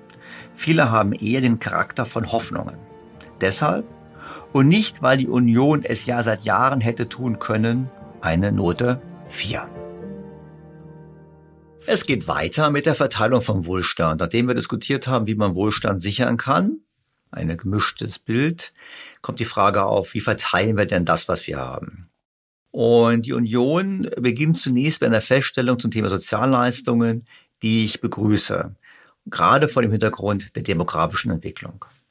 Wir starten eine Offensive zur beruflichen Aus- und Weiterbildung in der Grundsicherung für Arbeitssuchende, um zum Beispiel Sprachkompetenzen und Ausbildungsfähigkeit zu verbessern. Wir werden jedem ein Angebot machen, damit die Betroffenen wieder für sich selbst und andere sorgen können. Wir stehen zum Fördern und Fordern. Deshalb werden wir auch die Sanktionsmechanismen im SGB II beibehalten. Und das ist richtig. Ich will jetzt nicht nochmal alles wiederholen, was ich schon oft erklärt habe. Im Kern ist es so, jeder Anreiz zur Teilnahme am Erwerbsleben ist richtig und wichtig angesichts der demografischen Entwicklung und mit Blick auf die Integration von Zuwanderern. Und deshalb ist auch dieses Bekenntnis der Union so wichtig. Die Anrechnung von Einkommen im SGB II wollen wir neu gestalten, um damit mehr Anreize zur Aufnahme einer Beschäftigung zu setzen und einen schrittweisen Ausstieg aus Hartz IV zu fördern. Ziel muss sein, möglichst viele Menschen aus Hartz IV wieder in Arbeit zu bringen. Allerdings wird die Partei bei diesen Überlegungen nicht so konkret wie beispielsweise die FDP.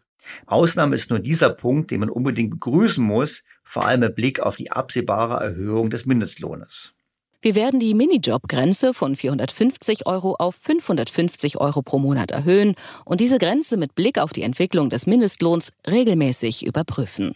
Das ist ein sehr wichtiger Punkt. Es gibt viele Fälle, wo Menschen aus bestimmten Gründen nicht mehr verdienen wollen als den Mindestlohn. Sie wollen nicht reinrutschen in die Sozialabgabenpflicht und deshalb bei einer Erhöhung des Mindestlohns oftmals äh, eher sagen, wir reduzieren die Arbeitszeit, statt mehr zu arbeiten und entsprechend mehr zu verdienen. Und deshalb sollte, dafür plädiere ich schon immer, es immer einen Gleichschritt geben zwischen Mindestlohn und Minijobgrenze. Und das hier zumindest anzusprechen, finde ich positiv von der Union. Das sollte so gemacht werden. Und ähm, konkret ist übrigens auch diese Aussage, die die Union so ganz klar ins Programm geschrieben hat. Ein bedingungsloses Grundeinkommen wird es mit uns nicht geben. Also erfreulich, wie gesagt. Ich habe es letzte Woche auch diskutiert beim Stichwort der Grünen. Ich bin beim bedingungslosen Grundeinkommen aus verschiedenen Gründen sehr skeptisch. Zum einen, weil es einen Anreiz gibt, eben nicht am Erwerbsleben teilzunehmen. Und zum anderen, weil ich skeptisch bin, was die Bedingungslosigkeit betrifft über Zeit. Einfach deshalb, weil wir sehen, dass sozialer und gesellschaftlicher Druck und politischer Druck zunehmen wird, dass man dann eben entsprechend nur politisch und gesellschaftlich positives Verhalten entsprechend bezahlen würde. Und dann haben wir sofort die Diskussion, wie können wir damit wirklich umgehen? Also mit der Bedingungslosigkeit ist es so eine Frage. Und völlig unklar und offen bleibt sicherlich auch die Frage, wie das überhaupt finanziert werden sollte. Egal. Kommen wir eigentlich zu einem ganz wichtigen Punkt, nämlich der Frage, wie wir unser Rentensystem zukunftsfähig machen. Und wir haben bereits gesehen, dass ähm, die meisten Parteien rumeiern. Also die SPD hat im Prinzip gesagt, ein weiter so wie bisher, ein bisschen Einnahmen erhöhen. Die Grünen haben gesagt, massiv die Einnahmen erhöhen, dem alle einzahlen müssen.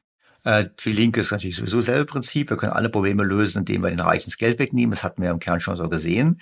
Äh, und bei der Union ist es eigentlich so, dass sie ähnlich wie die SPD letztlich auf das Prinzip Hoffnung setzt. Die beste Rentenpolitik ist eine gute Wirtschaftspolitik. Denn je mehr Menschen sozialversicherungspflichtig arbeiten, desto besser ist es für die Rente. Das haben die letzten zehn Jahre gezeigt, die im ganzen Land zu deutlichen Rentensteigerungen geführt haben. Also diese Aussage ist richtig und falsch zugleich. Richtig, weil natürlich nur künftiges Bruttoinlandsprodukt die Renten sichert.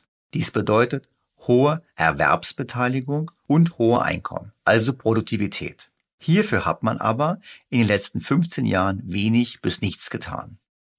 Gute Renten ist gleich gute Wirtschaftspolitik, das gilt. Es wurde aber nicht beherzigt. Und es spricht auch nur sehr wenig für eine Besserung. Wie werden die Rentnerinnen und Rentner weiterhin verlässlich an der allgemeinen Einkommensentwicklung beteiligen? Tja, was heißt das eigentlich? Es gibt ja den sogenannten Nachholfaktor. Der Nachholfaktor ist ein wichtiger Teil in der Rentenformel. Und was soll damit getan werden? Es ist so, dass ja normalerweise die Renten sich so entwickeln sollen wie die Löhne. Das heißt, wenn Löhne steigen, steigen die Renten. Jetzt müssten natürlich auch die Renten sinken, wenn die Löhne sinken. Beispielsweise, wenn Corona herrscht. Wenn also die Lohnsumme in Deutschland sinkt, müssten eigentlich auch die Renten sinken. Das macht man aber nicht. Und hat man gesagt, na gut, wenn es also Jahre gab, in denen die Renten sich von Löhnen entwickelt haben, also quasi Renten relativ zu Löhnen herumgegangen sind, dann steigen sie in den kommenden Jahren weniger, bis man wieder im Gleichschritt ist. Das nennt man Nachholfaktor. Also statt zu kürzen, wartet man, bis die Löhne wieder aufgeholt haben und dann geht es gemeinsam weiter. Dieser sogenannte Nachholfaktor, der wurde vor einigen Jahren ausgesetzt. Das heißt, die Renten gehen nicht nach unten in der Krise, aber sie gehen gleich wieder mit nach oben, wenn die Löhne steigen. Und das ist natürlich eigentlich nicht gerecht. Weil was bedeutet das? Es bedeutet letztlich eine asymmetrische Bevorzugung der Rentner gegenüber den Beitragszahlern. Und wie gesagt, der Nachholfaktor ist seit 2018 ausgesetzt. Und das führt dazu, dass entsprechend die Beiträge natürlich immer weiter steigen müssen oder der Steuerzuschuss, weil wir einseitig die Rentner begünstigen. Und die Union macht damit weiter. Und das Festhalten an der Rente mit 67 ist da meines Erachtens völlig unzureichend. Das Renteneintrittsalter steigt daher in kleinen Schritten auf 67 Jahre im Jahr 2030 an. Wir wollen den Menschen helfen, das tatsächliche Regelrenteneintrittsalter zu erreichen.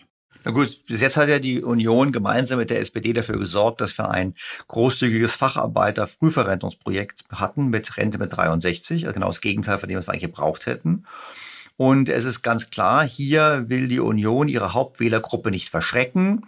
Es soll alles bleiben, wie es ist. Und das ist natürlich ein Problem, weil das auf Dauer so nicht funktionieren wird. Trotzdem, die Union bleibt beim eingeschlagenen Kurs und betont das ausdrücklich. Wir wollen ein Rentenrecht, das Generationengerechtigkeit sichert und Leistungen sowie Lasten fair und nachvollziehbar verteilt.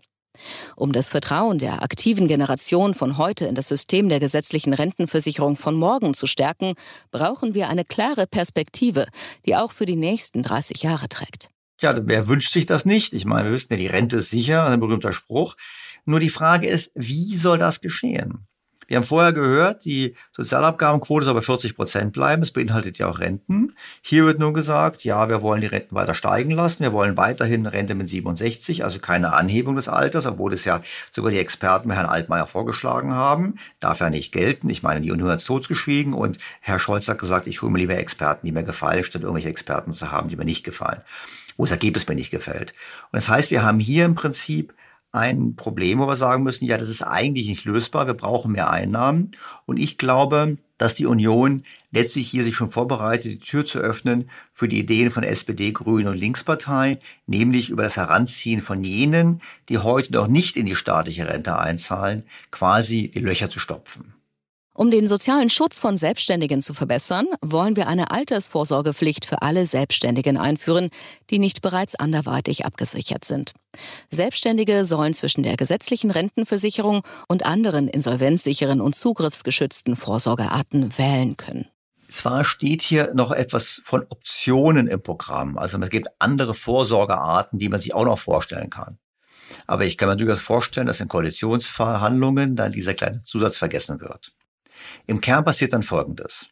Wie in jedem guten Ponzi-Schema wird Zeit gekauft, indem man neue Einzahler generiert. Das Problem ist aber, dass diese neuen Einzahler später auch Leistungen bekommen wollen. Und damit verschieben wir das Problem, lösen es aber nicht. Weiterer Nebeneffekt, die Ungleichheit wird noch mehr zunehmen, weil die Leute keine Vermögen mehr bilden, sondern sie müssen ja zwangsweise in die Rentenversicherung einzahlen. Das heißt, wir werden eine immer ungleichere Gesellschaft im Vermögensbereich, über die man dann wieder entsprechend klagen kann. Egal. In die gleiche Richtung bezüglich der Überlegung zur Altersvorsorge geht auch dieses Konzept, welches ebenfalls gut an Grüne und SPD anschlussfähig ist. Wir werden Kriterien für ein Standard-Vorsorgeprodukt festlegen. Dieses Produkt ist verpflichtend für alle Arbeitnehmerinnen und Arbeitnehmer, es sei denn, sie widersprechen der Einbeziehung. Opt-out. Das Standardprodukt soll ohne Abschlusskonten und mit möglichst niedrigen Verwaltungskosten auskommen. Dabei soll es eine attraktive und unbürokratische Förderung durch den Staat geben. Wir verbinden mit diesen Maßnahmen die Erwartung, dass mehr Menschen privat vorsorgen. Sollte sich diese Erwartung nicht erfüllen, werden wir das Produktportfolio um ein staatlich organisiertes Standardvorsorgeprodukt erweitern und prüfen, ob wir zu einem stärkeren Maß an Verbindlichkeit kommen müssen. Damit haben wir es sozusagen schwarz auf weiß und wir wissen nun, was kommen wird nach der Wahl. Es bleibt nur zu hoffen, dass sich nicht die Grünen auch noch durchsetzen und dann bei dieser Anlagepolitik noch durchsetzen, dass das nach ökologischen und sozial sinnvollen Kriterien erfolgen soll, dann haben wir noch eine geringere Rendite. Wie gesagt, wir brauchen dringend mehr Vermögen. Ich greife jetzt ein bisschen vor. Wir haben ja nachher das Kapitel noch zum Thema mehr Vermögen für alle. Aber hier angesprochen ist es ganz klar. Hier läuft man Gefahr, dass wir im Prinzip eine Bindung von Vermögen haben in schlechten Renditeformen, wenn staatlich beeinflusst ist. Und gepaart damit natürlich dazu beitragen, dass in Zukunft die Vermögensungleichheit in Deutschland noch mehr zunimmt. Eben deshalb, weil noch mehr Menschen beim Staat sparen können und müssen und nicht mehr individuell vorsorgen. Bei der gesetzlichen Krankenversicherung und auch bei der Pflegeversicherung möchte die Union am bestehenden System festhalten und schwenkt, ich sage mal, noch nicht auf den Kurs von Grüne, SPD und Linkspartei ein, die hier eher in Richtung einer Bürgerversicherung gehen wollen. Dafür baut die Union an anderen Stellen bereits wieder Brücken. Wir wollen Familienleistungen maximal vereinfachen. Sie sollen automatisiert, digital und aus einer Hand Familien zur Verfügung stehen. Geburtsurkunde, Kindergeld, Elterngeld und Kinderzuschlag sowie das Bildungs- und Teilhabepaket sollen digital beantragt werden können. Daraus lässt sich dann auch die grüne Kindergrundsicherung bauen, die ich bereits vor einer Woche an dieser Stelle kritisiert habe. Also nicht missverstehen, ich bin auf jeden Fall für eine Vereinfachung der Prozesse. Ich bin aber skeptisch, ob man wirklich mehr Geld den Eltern geben sollte von den Kindern, weil ich glaube, wir sollten mehr Geld investieren, eben in die Rahmenbedingungen, damit die Kinder vor allem Spracherwerb haben. Das ist ein schönes Beispiel meines Erachtens von gut und gut gemeint. Ich glaube, es ist gut gemeint, aber das Ergebnis, was erzielt wird, ist das Gegenteil von gut, ist nämlich schlecht, weil es eben Integration erschwert, wie bereits vorhin angesprochen. Das heißt, für mich ist so ein bisschen Fazit nach dem Thema Wohlstand verteilen, ist es so eine Note 4. Die Union bleibt zwar standhaft beim Thema Fördern und Fordern, gerade auch bei Arbeitslosigkeit. Beim Thema Rente hält die Union es mit den Affen. Nichts sehen, nichts hören, nichts sagen. Ich würde vielleicht ergänzen und ein Wunder hoffen, aber im Kern ist es so, so oder so wird das Thema Altersversorgung und Rente in der kommenden Legislaturperiode auf den Tisch kommen müssen, auch wenn alle Parteien, dass die Union nicht alleine, sich letztlich um eine wahre Beantwortung des Problems herumdrückt, einfach deshalb, die Antworten sind unbequem.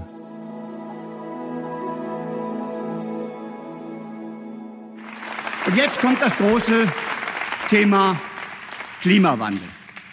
Das ist die Herausforderung unserer, unserer Zeit. Das sagen uns engagierte junge Leute. Das sagen uns Erwachsene, das sagen uns ältere Leute, die sagen, wir haben die Angst, dass die Generation nach uns nicht mehr die Welt so viel vorfindet, wie wir sie kennen. Alles ist Konsens. Nicht Konsens ist der Weg, wie wir dahin kommen. Und unser Ziel ist es, dass wir es sozial verträglich gestalten. Kommen wir zum Klimaschutz. Bekanntlich für mich ein Thema der Wohlstandsverwendung, nicht der Wohlstandsschaffung. Ich wiederhole dich mal alles, was ich schon gesagt habe. Schauen wir uns mal an, ob denn die Union beim Thema Klimaschutz irgendwas zu bieten hat, was positiv auffällt. Bekanntlich stehen wir gerade beim Thema Klimaschutz vor gigantischen Aufgaben und Ausgaben. Und diese Ausgaben haben überwiegend Konsumcharakter weil sie nicht zur Schaffung künftigen Wohlstands beitragen, sondern im Gegenteil zum Teil auch auf der Entwertung vorhandenen Vermögens basieren. Nachdem dies das letzte der Programme ist, welches ich bespreche, muss ich gestehen, dass es langsam ziemlich ermüdend wird, weil alle Parteien, die das Thema ernst nehmen, zu derselben Selbstbeschwörung greifen. Da ist zunächst dieses Versprechen. Wir werden den Green Deal zu einer echten Wachstumsstrategie, einem neuen nachhaltigen Wachstumsmotor der EU entwickeln. Dazu setzen wir auf marktwirtschaftliche Instrumente, auf Anreize statt Verbote, auf Innovationen und Wettbewerb und auf die Zusammenarbeit mit Industrie und Landwirtschaft. Letzte Woche habe ich die Grünen hier kritisiert, weil sie behaupten, Wohlstand zu sichern oder zu schaffen, ohne zu beweisen, dass sie das könnten. Und ich muss ganz klar sagen, das gilt hier bei der Union genauso. Wobei die Union hat einen großen Vorteil. Sie gibt nicht vor, ein Vorreiter bei dem Thema Klimaschutz zu sein. In die gleiche Kategorie fällt übrigens dieses Versprechen. Wir werden den Ausbau der erneuerbaren Energien entscheidend voranbringen und daher deutlich schneller ausbauen, damit der stark steigende Energiebedarf gedeckt wird. Nur so wird die Energiewende in allen Bereichen gelingen und nur so werden die Pariser Klimaziele erreicht werden. Also alle Parteien, die ich besprochen habe, außer der AfD, sitzen hier im selben Boot. Alle betonen, dass mit einer Ver-X-Fachung der Anstrengungen in der Energiewende diese zum Erfolg wird. In den anderen Folgen, vor allem jener zu den Grünen, habe ich gezeigt, dass dies nicht funktioniert hat bis jetzt und vor allem, dass wenig dafür spricht, dass es funktionieren kann. In der kommenden Woche werde ich an dieser Stelle nochmals mit einem Experten sprechen und genauer darauf eingehen was denn hier wirklich passiert bei der Energiewende und vor allem, auf was für ein Experiment wir uns hier eingelassen haben. Immerhin betont die Union nebenbei nochmal, wie entscheidend die Herausforderung ist. Wir brauchen Energiespeicher, um die Schwankungen der erneuerbaren Energie in wind- und sonnenschwachen Zeiten auszugleichen. Wir werden die dafür notwendige Technologieentwicklung und Umsetzung weiter fördern und prüfen, inwieweit wir den gespeicherten Strom von allen Umlagen und Entgelten befreien können. Wir werden die Technologieentwicklung weiter fördern. Da haben wir wieder das Bild des Kapitäns, der auf hoher See auf das Prinzip ein Wunder wird geschehen setzt, nachdem er zur Motivation der Mannschaft schneller zu rudern, ein Leck in das Boot geschlagen hat. Ich bringe es nochmal auf den Punkt. Wir haben die höchsten Strompreise Europas. Und dies nicht trotz, sondern wegen der erneuerbaren Energien. Das muss so sein. Ich habe es vielfach erklärt, wegen der Notwendigkeit, sozusagen Backup-Technologie vorzuhalten. Wir schalten jetzt gerade alles wirklich grundlastfähige ab. Atomkraftwerke, Kohlekraftwerke und wir hoffen auf einen noch zu realisierenden technischen Fortschritt, um die Lücken zu schließen. Oder wir hoffen auf Importe aus Kohle- und Atomkraftwerken der Nachbarn. Wer hier also auf ein beschleunigtes Weiter so setzt, der gefährdet die Zukunft des Landes und dass sich die Union als ehemals große Volkspartei so von den Grünen treiben lässt, dass sie es genauso unkritisch machen möchte, das finde ich erschreckend. Und nochmal, ich bin kein Klimaleugner. Ich versuche nur irgendwie zu sagen, lasst uns auch sicherstellen, dass wir Stromversorgung haben. Weshalb die FDP übrigens, wenn ich da mal ansprechen darf, ja gesagt hat, wir möchten im Prinzip einen Stresstest durchführen, damit uns das nicht passiert, keine Blackouts. Und es hilft nicht, dass auch auf anderen Bereichen der Klimapolitik und der Energiewende die Union letztlich dieselben Positionen vertritt wie die Grünen. Stichworte mehr Sonnenenergie, mehr Wind on und Offshore, mehr Flächen für erneuerbare Energien, Beschleunigung des Ausbaus der Stromnetze, Förderung der energetischen Sanierung von Wohn- und Gewerbeimmobilien, Ausbau der Bahn und bessere Integration von Straßen und Bahn beim Güterverkehr. Und natürlich gibt es auch hier die ganz große Hoffnung, dass mit Wasserstoff alle Probleme gelöst werden können. Wir werden die nationale Wasserstoffagentur stärken, um die Wasserstoffstrategie umzusetzen und internationale Kooperationen zum Import von Wasserstoff, den Infrastrukturausbau sowie die Umnutzung bestehender Systeme voranzutreiben. Wir wollen Innovationszyklen beschleunigen, Power-to-X-Technologien zielgerichtet fördern und einen Marktrahmen für klimaneutrale Gase mit der hierfür nötigen Infrastruktur auf Basis der vorhandenen Gasleitungen und Speicher sowie CO2-Transparenz in Europa schaffen. Wir werden Deutschlands Position mit Forschung zur Serienfertigung von Elektrolyseuren, Brennstoffzellen und durch die Einrichtung von Wasserstofftechnologie und Innovationszentren ausbauen. Da haben wir sie wieder, die forschenden Politiker, die Industrien erkennen, entwickeln und zu globaler Marktführerschaft entwickeln. Stichwort Solarindustrie. 80 Milliarden für Industrie, die heute in China ist. Natürlich kann das nicht wundern, angesichts eines Wirtschaftsministers, der bekanntlich 20-jährige Klima- und Wirtschaftsgarantien abgibt. Wie gesagt, die Union ist da ganz auf dem Kurs der Grünen und beide werden sich wahrscheinlich hinter überbieten in der Ernsthaftigkeit ihrer Bekenntnisse zum Klimaschutz. Egal. Ein Unterschied gibt's dann doch. Im Unterschied zu den Grünen setzt die Union eher auf den Emissionshandel als auf einen CO2-Preis. Wir setzen auf das Instrument des Emissionshandels und kompensieren entstehende Mehrbelastungen mit gezielten Entlastungen in den Bereichen Wohnen und Mobilität. Aufbauend auf dem europäischen Emissionshandel für Energie und Industrie wollen wir den europäischen Emissionshandel im Luftverkehr stärken und in weitere Sektoren wie Mobilität und Wärme sowie dem Schiffverkehr so schnell wie möglich etablieren. Die Einnahmen aus dem Emissionshandel werden wir in vollem Umfang an die Bürgerinnen und Bürger und an die Betriebe durch Stromverbilligung zurückgeben. Als erstes schaffen wir die EEG-Umlage ab. Das ist natürlich richtig. Wenn es nicht nur darum geht, die Staatskassen zu füllen, um damit weitere Ausgabenprogramme zu finanzieren, soll man das Geld den Bürgern zurückgeben. Ich finde es auch besser, beim Strom anzufangen, weil wir ja mehr elektrifizieren wollen. Das heißt, wir wollen ja Leute dazu bewegen, mehr elektrisch zu machen, als zum Beispiel mit einem Dieselauto zu fahren. Und das ist auch sozial. Geben doch die ärmeren Haushalte relativ zum Einkommen deutlich mehr für Energie aus. Ich habe extra nochmal im Programm der Grünen gesucht, aber wirklich kein Wort zur Senkung der EEG-Umlage gefunden. Egal. Es geht ja hier um die Union. Und die hat tatsächlich einige Aspekte zu bieten, die gut sind und die sich so bisher nur bei der FDP gefunden haben. Aufgefallen ist mir unter anderem, Gemeinsam mit unseren europäischen Partnern wollen wir die Möglichkeiten zur Abscheidung und Speicherung von CO2, CCS, sichern und fördern. Hierfür sind intakte Kohlestoffkreisläufe, CCU, und damit die Technologien zur feststofflichen Speicherung, CCUS, ebenso wie der Aufbau einer CO2-Infrastruktur erforderlich volle Zustimmung. Es kann nicht sein, dass wir aus ideologischen Gründen Technologien, die helfen können, ausschließen. Es geht ja hier um CO2. Und wenn wir wirklich es ernst meinen und wenn wir wirklich glauben, wir müssen den Ausstoß an CO2 reduzieren, um dem Klima zu helfen, dann müssen dafür alle Maßnahmen zugelassen sein und wir können nicht bestimmte Maßnahmen einfach ausschließen. Diese Programme gehören meines Erachtens zwingend dazu. Und das gilt auch hier. Damit wir die Klimaschutzziele erreichen, müssen wir neben der wichtigen Verringerung der Emissionen die CO2-Minderung von Wald und Holz stärken. Deshalb werden wir die Klimaschutzleistungen des Waldes unter Einbezug der Holzprodukte finanziell honorieren und eine CO2-Bindungsprämie einführen. Auch werden wir den Einsatz von Holz als Bau, Werk und Brennstoff voranbringen und Hemmnisse abbauen. Dazu werden wir eine Holzbauoffensive starten.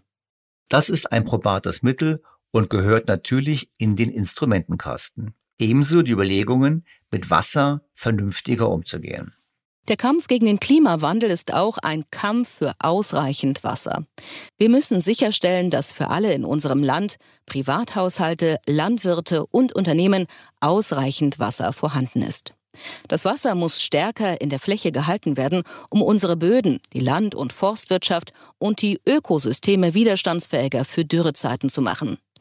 Der Nutzung von Regenwasser wollen wir eine deutlich größere Aufmerksamkeit schenken und hierzu das Konzept von Schwammstädten, etwa durch Anpassungen bei Straßenrändern zur Versickerung im Zuge von Modernisierungen in Beispielkommunen testen. Das ist natürlich auch mit Blick auf den Umgang mit den Folgen des Klimawandels, Stichwort Hochwasser und Starkregen, höchst relevant und richtig. Erfreulich fand ich zudem, dass die Union sich Gedanken zu den Rohstoffen macht. Unser Ziel sind Rohstoffe made in Germany. Wir wollen die Rohstoffe, die unsere Industrie benötigt, vorrangig im eigenen Land gewinnen und Recycling-Rohstoffe einsetzen. Das hilft dem Klimaschutz und macht uns unabhängiger von Importen aus dem Ausland. Wir werden Anreize setzen, weniger Abfall zu produzieren, abfallarme Produkte zu entwickeln und die Möglichkeiten einer stofflichen Wiedernutzung von Recycling-Rohstoffen zu verbessern. Spannend wird sein, wie sich die Politik in Deutschland aufstellt, wenn es darum geht, Rohstoffe wie Lithium hierzulande zu gewinnen. Denn dieser für Batterien wichtige Rohstoff findet sich bei uns in Massen.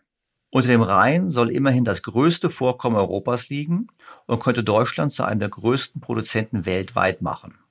Vor allem könnten wir auf diese Art und Weise einen weiteren Beitrag zum weltweiten Klimaschutz leisten, weshalb ich diese Forderung im Programm der Union so begrüße.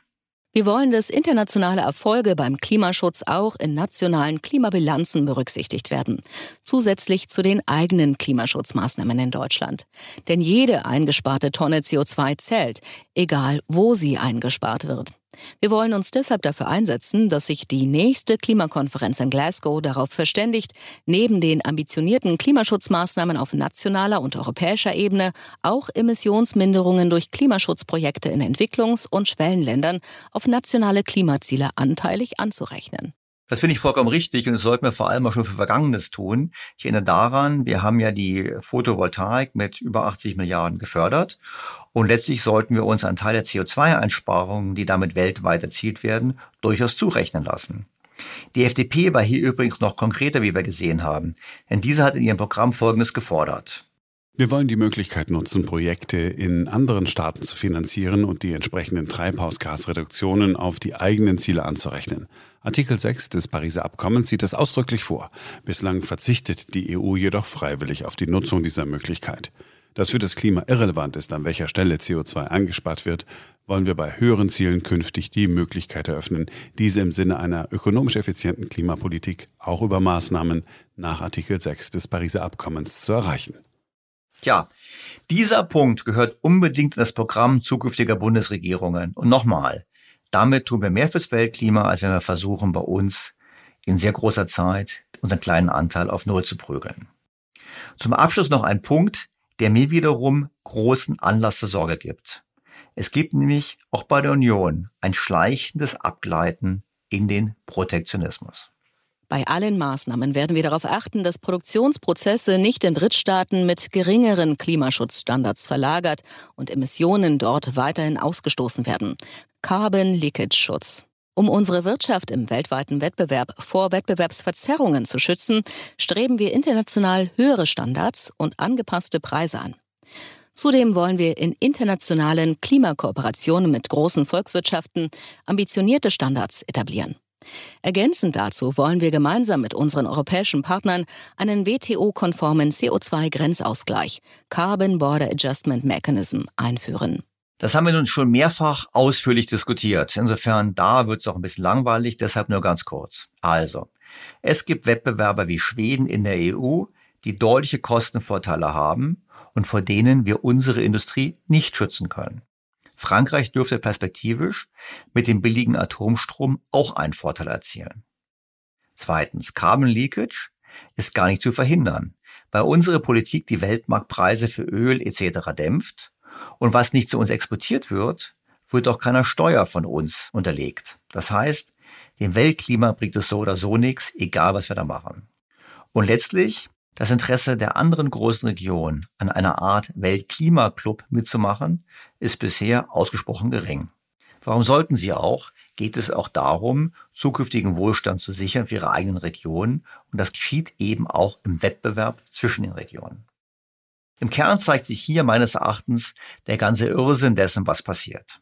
Nochmal, ich bin kein Klimaleugner. Ich bleibe nur davon überzeugt, dass wir nur über Innovation das Problem lösen können und über die Aufgabe von Tabus, wie Carbon Capturing, wie aber auch der Atomkraft. Fazit. Die Union steckt beim Thema Klimaschutz in der Falle. Und das sieht man. Sie traut sich nicht, aus den selbstgesetzten Tabus auszubrechen, Stichwort Atomkraft, und verfolgt eine Strategie des, wie alle anderen, um nicht anzuecken. Überraschend finde ich vielmehr, wie wenig sich alle Parteien unterscheiden. Die AfD war anders, weil sie alle Maßnahmen ablehnt, und die FDP, weil sie simpel auf eine Mengenbegrenzung für CO2 setzt und auf den Markt. Wie gesagt, wir sind hier auf einem ganz schrägen Kurs und wir müssen uns überlegen, wie wir in Deutschland neu starten. Ich finde, angesichts der enormen Risiken, die aus dem Thema für unseren zukünftigen Wohlstand erwachsen, genügt das im Programm der Union Gesagte nicht. Note 5.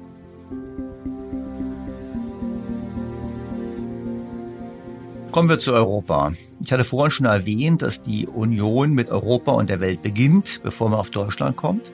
Das zeigt schon so ein bisschen den Gedanken, wo die Union sich verortet. Und bekanntlich bin ich, was die Eurozone und die EU betrifft, aus verschiedenen Gründen sehr besorgt. Ich sehe einfach den Euro als nicht funktionsfähig an. Ich sehe die Eurokrise als unterdrückt, aber nicht gelöst. Ich sehe die zunehmende Divergenz der Mitgliedsländer und ich sehe natürlich auch das große Schuldenproblem in Europa. Und meine große Warnung war immer, bitte keine Schulden- und Transferunion machen, womit ich ja mit dem Bundesrechnungshof einer Meinung bin. Doch schauen wir mal, was die Union sich überlegt zum Thema Europa. Zumindest mangelt es der Union an Ambitionen nicht. Wir wollen das Ziel der Lissabon-Strategie mit Leben füllen. Europa soll zum innovativsten Wirtschaftsraum der Welt werden. Unser Ziel ist es, dass Europa in den wichtigen industriellen Zukunftsfeldern wie künstlicher Intelligenz, Quantentechnologie, Halbleiter, Wasserstoff oder Blockchain weltweit einen Spitzenplatz einnimmt. Wir brauchen dafür eine ambitionierte europäische Technologie- und Industriestrategie. Also das ist im Prinzip das Bekenntnis zu einer französischen Industriepolitik. Und das kann nicht überraschen, hat doch der amtierende Wirtschaftsminister der CDU, Peter Altmaier, schon in den letzten Jahren systematisch die Grundsätze Ludwig Erhards über Bord geworfen. Statt also als Staat den Rahmen zu setzen, gestaltet nun die Politik ganze Industrien. Und wir konnten ja in Frankreich sehr gut beobachten, dass das nicht funktioniert. Und mir graut davor, dass wir das jetzt im Prinzip auf europäischer Ebene wiederholen und Deutschland dort mitmacht. Abgesehen davon, ich erinnere an einen der ersten Podcasts, ich glaube, das war der erste überhaupt in dieser Serie, wo ich mich mit der EU und Lissabon beschäftigt habe. Mehr als 20 Jahre nach dem Vertrag von Lissabon kann man nur konstatieren, dass die EU die großen Ziele alle verfehlt hat. Sowohl beim Thema Universität, beim Thema Forschung, beim Thema Bildung, beim Thema Schulabbrecher, beim Thema Wettbewerbsfähigkeit, beim Thema Zukunftstechnologien, wo immer man hinblickt, die Europäische Union hat die Ziele verpasst. Und deshalb kommt die Union, also die Partei Union, die CDU-CSU, durchaus wieder mit dem Thema um die Ecke, dass wir uns mehr abschotten müssen. Wir müssen Wertschöpfungsketten innerhalb von Europa schließen und uns so unabhängiger von anderen Teilen der Welt machen. Wir brauchen neue Souveränität für Europa in allen systemrelevanten Wirtschaftsbereichen. Das ist etwas für Linke und SPD und Grüne, aber es steht wirklich im Programm der Partei die sich wie keine andere zur sozialen Marktwirtschaft bekennt und die darüber hinaus auch das Land wieder regieren will, welches wie kein anderes vom Export abhängig ist. Was denkt ihr euch hierbei eigentlich, liebe Union? Doch kommen wir zu dem entscheidenden Thema, dem Einstieg in die Schulden- und Transferunion, den die amtierende Bundesregierung unter Führung der Union beschlossen hat. Die Europäische Union hat mit dem Aufbauinstrument Next Generation EU in Verbindung mit dem mehrjährigen Finanzrahmen 2021 bis 2027 angemessen und solidarisch auf die Corona-Krise reagiert. Die damit verbundene europäische Schuldenaufnahme ist befristet und einmalig. Sie ist kein Einstieg in eine Schuldenunion und darf es nie werden. Wir lehnen es weiterhin ab, mitgliedsstaatliche Schulden oder Risiken zu vergemeinschaften, denn wir wollen eine echte Stabilitätsunion und keine Schulden- und Haftungsunion. Meine Frage ist, wer soll dieses Versprechen noch glauben? Vieles, was versprochen oder sogar vertraglich vereinbart wurde, wurde in den letzten 16 Jahren unter unionsgeführten Regierungen über Bord geworfen. Deshalb konnte ich über diese Forderung der Partei mit Blick auf Europa eigentlich nur noch schmunzeln. Wir wollen die Fiskalregeln des Stabilitäts- und Wachstumspakts und des Fiskalvertrags nach der Corona-Pandemie zügig wieder in Kraft setzen und sie weiterentwickeln, ohne sie aufzuweichen. Wir wollen Ermessensspielräume beim Defizitverfahren einschränken und das Prinzip der Konditionalität stärken. Verstöße gegen die Stabilitätskriterien müssen konsequent sanktioniert werden. Frage. Wie oft wurde in den letzten Jahren ein Verfahren gegen Frankreich, den größten Schuldensünder der EU, eröffnet? Genau, kein einziges Mal. Und wie Jean-Claude Juncker mal so schön gesagt hat, einfach deshalb nicht, weil es Frankreich ist. Nun, mit dem neuen Instrument des sogenannten Wiederaufbaufonds, den wir in diesem Podcast schon diverse Male und sehr gründlich bearbeitet haben, ist damit nun endgültig Schluss. Wir wollen eine stärkere Rolle für den EU-Wirtschafts- und Währungskommissar, insbesondere zur Durchsetzung der Stabilitätskriterien. Die länderspezifischen Empfehlungen sollten auf Schlüsselbereiche zielen, vor allem auf Strukturreformen und Haushaltskonsolidierung. Die Strukturfonds sollen dafür eingesetzt werden, Reformprozesse und Innovationen zu unterstützen. Natürlich soll sie das. Nur äh, das war auch die Idee des ESM. Und die Mittel des ESM waren ja genau für diese Krisen, diese Art von Krisen gedacht, wurden aber von Italien und den anderen Ländern abgelehnt im Jahr 2020, um den Wiederaufbaufonds durchzudrücken. Also man wollte keine Auflagen haben vom ESM, hat den Wiederaufbaufonds durchgedrückt als Einstieg in eine Schulden- und Transferunion. Und ich glaube doch nicht allen Ernstes, dass wir jetzt stärkere Auflagen durchdrücken können, wo wir ein anderes Instrument haben. Man will nicht, dass die Geldgeber mitreden. Verstehe ich übrigens auch, würde ich auch nicht gerne wollen. Und es ist auch nicht gut, wenn die Geldgeber mitreden, weil damit machen sie sich nur unbeliebt. Nur, in der Vergangenheit hat sich funktioniert und ich wüsste nicht, wieso es jetzt funktionieren sollte. Und darüber hinaus, was passiert mit den Mitteln, die aufgenommen werden? Es gibt eine lange Liste von Beispielen für die Verschwendung von Mitteln. Es gibt Geschichten, dass man in Italien mehr als 100 Prozent der Förderung bekommt, wenn man sein Haus energetisch saniert. Es gibt Gelder für Fahrradkäufe etc. etc. Darüber hinaus gibt es Korruption und darüber hinaus gibt es die Mafia. Schon in der Vergangenheit wurden die Gelder in diesen Ländern schlecht verwendet. Warum sollte das jetzt anders sein? Und warum sollte ein aufgewerteter EU-Wirtschafts- und Währungskommissar dieser Aufgabe wirklich nachkommen und das wirklich umsetzen. Vor allem im Zweifelsfall auch noch von einem der Südländer besetzt wird. Das heißt, wir haben es hier zu tun mit einer Beschwörung von einer Welt, die es schon lange nicht mehr gibt. Und auch auf anderen Gebieten klingt das Programm der Union wie das Pfeifen im Walde. Also, die Union lehnt eine europäische Arbeitslosen-, Renten- und Gesundheitsversicherung ab. Arbeitslosenversicherung wird bereits gefordert von anderen Parteien wie der SPD. Die Wahrscheinlichkeit, dass man hier auf Dauer Widerstand wird leisten können, halte ich für gering. Die Bankenunion soll erst kommen, wenn die bestehenden Risiken abgebaut sind. Richtig. Wir haben gesehen, die Grünen und die SPD würden jetzt schon in eine Bankenunion eintreten, obwohl es erhebliche Risiken für die deutschen Steuerzahler bietet. Und dann ist eine Forderung im Programm der Union, nämlich die Forderung nach einem Insolvenzverfahren für Staaten. Das ist nett, aber völlig undenkbar. Da nicht mal in Deutschland die Parteien außer der FDP diesen Weg mitgehen würden. Das heißt, hier werden Forderungen aufgestellt, hier wird beschworen, etwas nicht zu tun, was man eigentlich schon getan hat. Und das ist ein Problem. Und mir wäre es lieber, wenn die Union sich über intelligente Lösungen Gedanken machen würde. Beispielsweise, wie man die Tage 2 Forderung zu einem wirklichen Asset macht. Da gibt es Überlegungen zu. Oder aber auch, wie wir auf europäischer Ebene einen Schuldentilgungsfonds machen könnten, von dem wir auch profitieren, statt nur in Kassen einzuzahlen. Übrigens in dieses ganze Pfeifen im Walde, dieses ganze Beschwören einer Welt, die offensichtlich nicht mehr mit der Realität übereinstimmt, passt auch das Bekenntnis zur Unabhängigkeit der EZB. Wir bekennen uns zur Unabhängigkeit der Europäischen Zentralbank EZB. Geld- und Finanzpolitik müssen getrennt bleiben. Wir lehnen deshalb eine monetäre Staatsfinanzierung ab. Das übergeordnete Ziel der EZB bleibt die Wahrung der Geldwert- und Finanzstabilität. Ich habe versprochen, ich frage nicht immer wieder, warum habt ihr es nicht gemacht, aber hier muss ich es einfach nochmal fragen.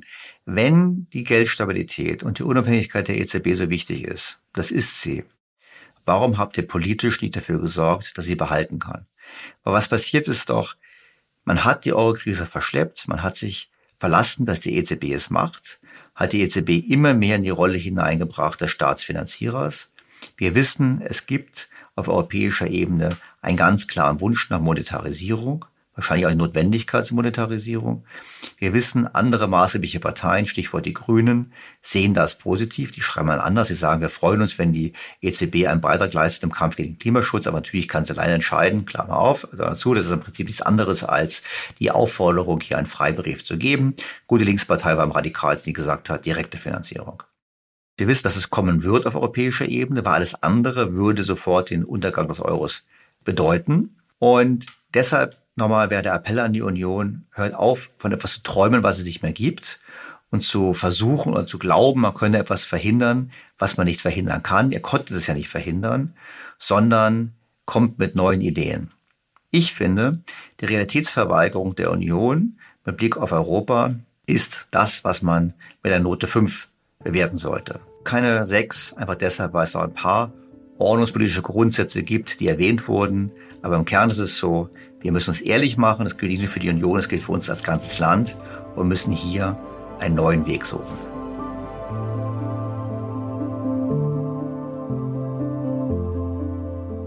Kommen wir zum vorletzten Kapitel, nämlich der Frage, was hat denn die Union so für Ideen, um uns alle vermögender zu machen?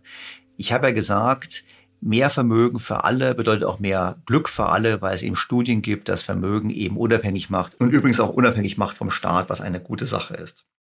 Naja, das mit der Zufriedenheit und dem Nutzen von Vermögen hat die Union zumindest laut Wahlprogramm erkannt. Teilhabe geht vor Umverteilung. Wir wollen, dass die Menschen in unserem Land Erfolg haben und sich Wohlstand aufbauen können. Wohlstand für alle im 21. Jahrhundert heißt für uns, Vermögensaufbau für alle Menschen attraktiv gestalten, unabhängig von Beschäftigungsverhältnis und Einkommen. Das ist richtig. Und die Union hat auch einen Knaller im Programm. Wir wollen ein Konzept entwickeln, um in Deutschland eine neue Form der kapitalgedeckten Altersvorsorge zu etablieren. Dafür kann eine Generationenrente für eine Altersvorsorge von Geburt an ein guter Baustein sein. Wir werden prüfen, wie man die Generationenrente mit einem staatlichen Monatsbeitrag zur Anlage in einem Pensionsfonds ausgestalten kann. Also die Idee ist folgende. Der Staat legt für Kinder ab Geburt pro Monat eine bestimmte Summe beiseite. Und aus diesem angelegten Geld soll später die Rente finanziert werden.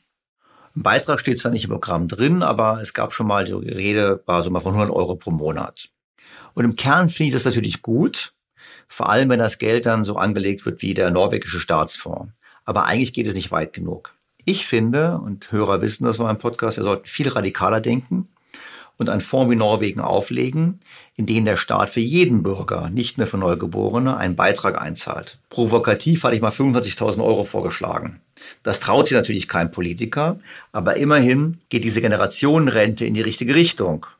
Und es würde etwas dazu beitragen, die Vermögensbildung zu erleichtern, wenn man es eben so ausgestaltet, dass man sie auch beleihen kann, wenn man beispielsweise eine Wohnung kaufen möchte. Und vor allem, wenn dieses Vermögen auch ausgewiesen würde und nicht irgendwo abstrakt wäre, sondern wir müssten natürlich sagen, Moment mal, es gibt diese Vermögen, dann haben wir auch weniger Vermögensungleichheit. Also muss er sauber rechnen. Es gibt noch ein paar weitere Überlegungen der Union zum Thema Vermögensbildung, wie die Anhebung des Sparerfreibetrages, wie die Erhöhung der vermögenswirksamen Leistungen und für generell den Wunsch, dass Unternehmen leichter die Beteiligung von Mitarbeitern ermöglichen sollen. Es gibt auch Ideen, die Eigentumsquote bei Immobilien zu erhöhen. Und die haben wir woanders auch schon gehört, aber es ist schön, sie hier auch nochmal zu lesen. Wir werden das KfW Wohneigentumsprogramm für Familien ausweiten. Wer Kinder hat, soll stärker davon profitieren.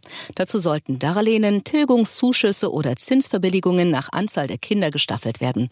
Ebenso wollen wir energetische Sanierungen des Familieneigenheims fördern. Übrigens, die AfD argumentiert hier ähnlich, auch gerade der Bezug zum Thema der Kinderzahl. Das finde ich gar nicht schlecht.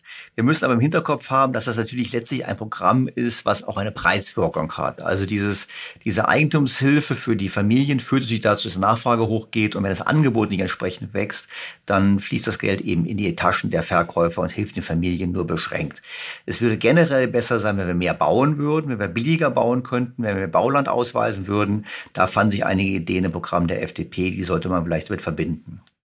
Gut finde ich auch diese Idee, die übrigens auch in anderen Programmen auftaucht. Den Ländern werden wir ermöglichen, einen Freibetrag bei der Grunderwerbsteuer von 250.000 Euro pro Erwachsenen plus 100.000 Euro pro Kind beim erstmaligen Erwerb selbstgenutzten Wohnraums zu gewähren. Das gefällt mir. In Summe muss man festhalten, dass die Union nicht umwerfend viele Ideen zur Vermögensbildung hat, aber immerhin einige. Damit steht sie schon vor der Linken, der SPD und den Grünen. Note 3.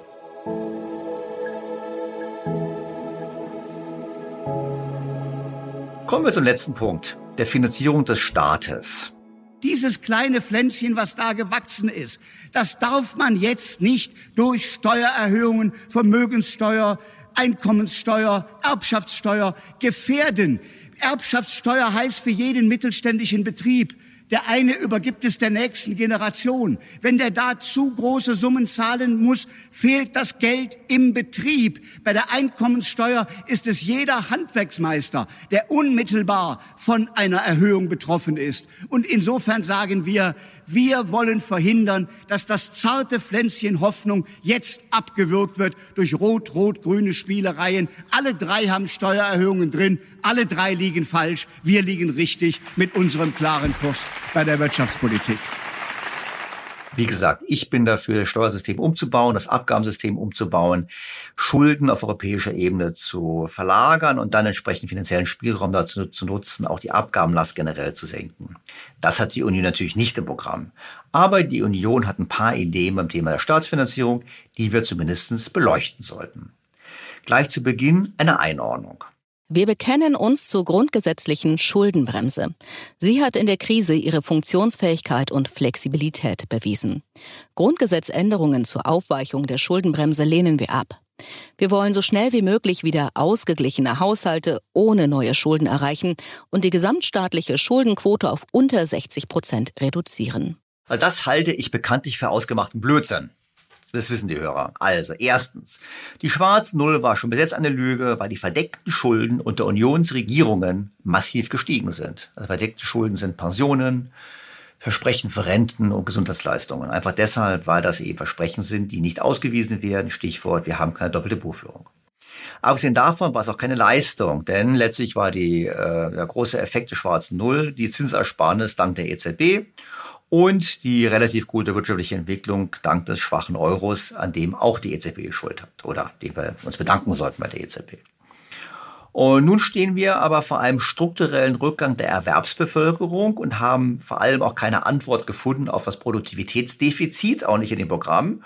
Und damit ist es ganz klar, wir haben weniger Wachstum in Zukunft. Und dieses geringere Wachstum belasten wir auch noch mit den Kosten für den Umbau zu einer klimagerechten Wirtschaft und für unsere EU-Solidarität, die Milliarden, die wir überweisen. Und da frage ich mich ganz ehrlich, wie sollen wir bei diesen Rahmenbedingungen zu solchen Wachstumsraten kommen, die es uns ermöglichen, wieder aus den Schulden herauszuwachsen und vor allem wieder zur Schuldenbremse, zur schwarzen Null und zum Sparen zurückzukehren.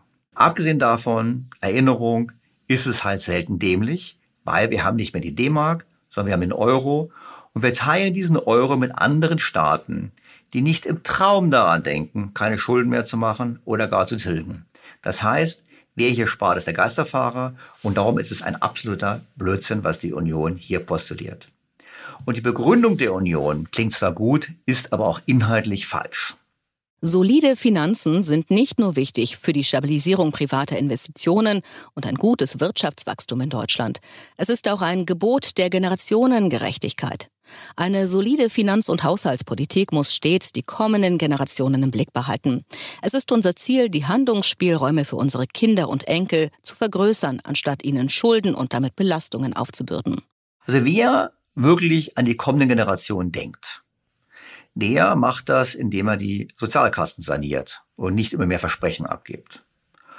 Und wer an die kommende Generation denkt, der investiert auch dringend, damit wir höhere Produktivität erzielen. Und wer das auch möchte, die kommende Generation glücklich machen und Vermögen machen, der baut einen Staatsfonds auf. Beispiel 50.000 Euro für jeden in so einen norwegischen Fonds. Und wer das möchte, nämlich Vermögen für die kommende Generation sichern, Wohlstand sichern, der spart sicherlich nicht Geld in einer Währung, die vor einer Monetarisierung steht. Das heißt, wo ganz klar ist, dass die Notenbank massiv einsteigen wird in die Staatsfinanzierung. Das ist alles völlig falsch. Nur bleiben wir mal bei der Union. Wenn man keine Schulden machen möchte, woher soll das Geld denn dann kommen, das gebraucht wird? Wir wollen die Wirtschaft nach der Pandemie wieder in Schwung bringen. Auf diesem Weg wäre es falsch, Steuern zu erhöhen. Wir stehen weiter für eine verantwortungsvolle und solide Finanzpolitik. Wir versprechen nichts, was wir nicht einhalten können. Wir stellen die Weichen konsequent auf Wachstum, damit sich neue Spielräume ergeben.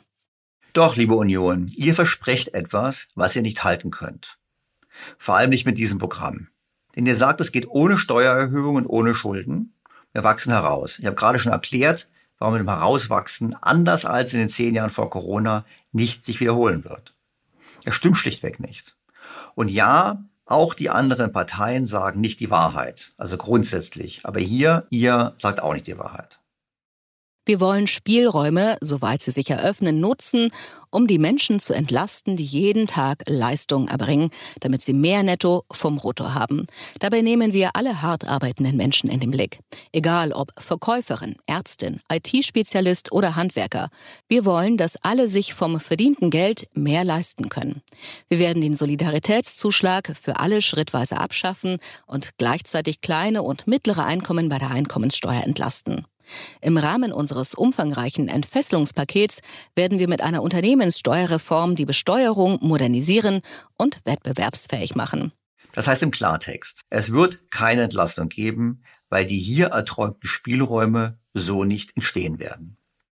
Natürlich wäre es richtig, kleine und mittlere Einkommen zu entlasten, wobei es hier vor allem um Sozialabgaben geht und nicht so sehr um Steuern. Die linken Parteien kritisieren die hier vorgeschlagene oder die hier eingeforderte vollständige Abschaffung des Solidaritätszuschlags als unsozial. Ich denke, wir brauchen einen gesamthaften Umbau mit einer breiten Entlastung für alle. Und das ist bekanntlich möglich. Wie gesagt, wenn wir auf EU-Ebene endlich anfangen, intelligent zu handeln und auch unsere Interessen zu vertreten. Das aber, wie gesagt, ist bei keiner der sechs besprochenen Parteien in Sicht. Weitere Versprechen der Union. Einfachere Steuererklärung. Beibehaltung Ehegattensplittings. Den Sinn habe ich übrigens letzte Woche hier erklärt. Höhere Freibeträge für Alleinerziehende. Leichtere Absetzbarkeit von haushaltsnahen Dienstleistungen. Und natürlich fehlt auch bei der Union nicht die Forderung nach einer höheren internationalen Besteuerung. Wir setzen uns auf OECD-Ebene ebenfalls für eine faire Besteuerung der digitalen Wirtschaft ein. Große digitale Konzerne sollen ihre Steuern auch dort zahlen, wo sie ihre Umsätze erzielen. Dies kommt bekanntlich, bringt aber wie im Podcast schon besprochen eher wenig. Und wir laufen in eine Gefahr hinein, nämlich wir laufen in die Gefahr hinein, dass künftig auch unsere exportorientierten Unternehmen mehr Steuern im Ausland und weniger im Inland bezahlen. Haben wir schon besprochen vor dem Hintergrund. Ich bin mir nicht ganz sicher, ob das wirklich der richtige Weg ist. Und auf der Suche nach Finanzquellen schafft es sogar die Finanztransaktionssteuer in das Programm der Union. Wir setzen uns für eine europäische Finanztransaktionssteuer mit breiter Bemessungsgrundlage ein. Sie darf jedoch Kleinanleger und die private Altersvorsorge nicht belasten. Ah, muss ich mir echt denken, ja Wahnsinn. Also wir träumen von einer deutschen Nasdaq, und wollen gleichzeitig eine Finanztransaktionssteuer durchführen. Ja, wo wird denn dann gehandelt werden? Da wird doch nicht an der deutschen Nasdaq gehandelt, sondern es wird von den großen Spekulanten in den Märkten der Welt gehandelt, wo solche Steuern nicht anfallen.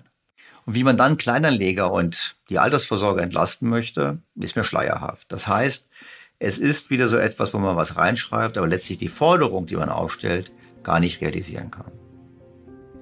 Naja, eine Vermögensteuer erteilt die Union eine Absage. Aber wir wissen ja, Wahlprogramme sind geduldig und insofern werden wir sehen, was nach den Wahlen dann wirklich passiert. Fazit. Bei Steuerfragen setzt die Union auf ein beherztes Weiter so und gibt damit viel Platz und Spielraum, um die Programme künftiger Koalitionspartner zu übernehmen. Note 5.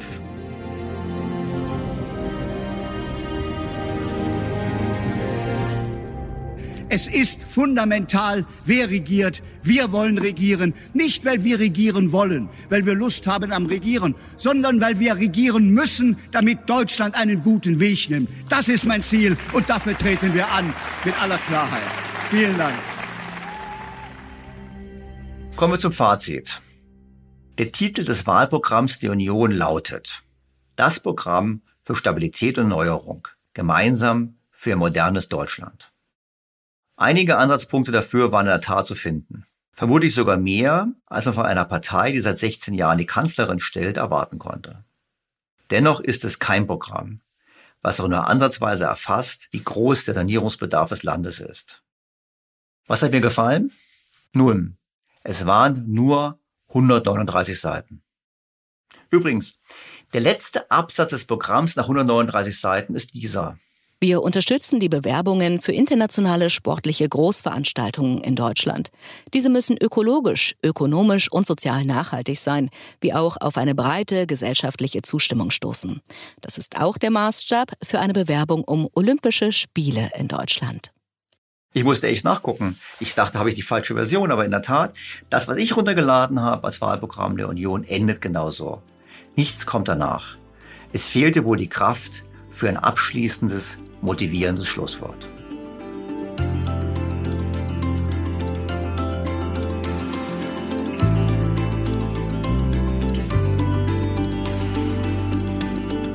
Vielen Dank fürs Zuhören. Ich muss gestehen, ich bin jetzt ziemlich geschafft und platt. Die Wahlprogramme gelesen und es war kein Vergnügen. Und ich bin gerade mit einem Journalisten im Austausch so per E-Mail, der mich jetzt vergleichend fragt, wenn man das gemacht hat über ein paar Wochen, es ist ja schwer, weil ich habe es ja nicht auswendig gelernt, die Programme. Und ich muss jetzt holistisch mal sacken lassen, um zu sagen, was gefiel mir eigentlich, was gefiel mir nicht. Aber im Summe ist es halt so, wir haben es zu tun mit einer sehr wichtigen Wahl. Die Wahl wird öffentlich vor allem diskutiert anhand von Personen. Ich bin immer dafür, die Inhalte zu besprechen.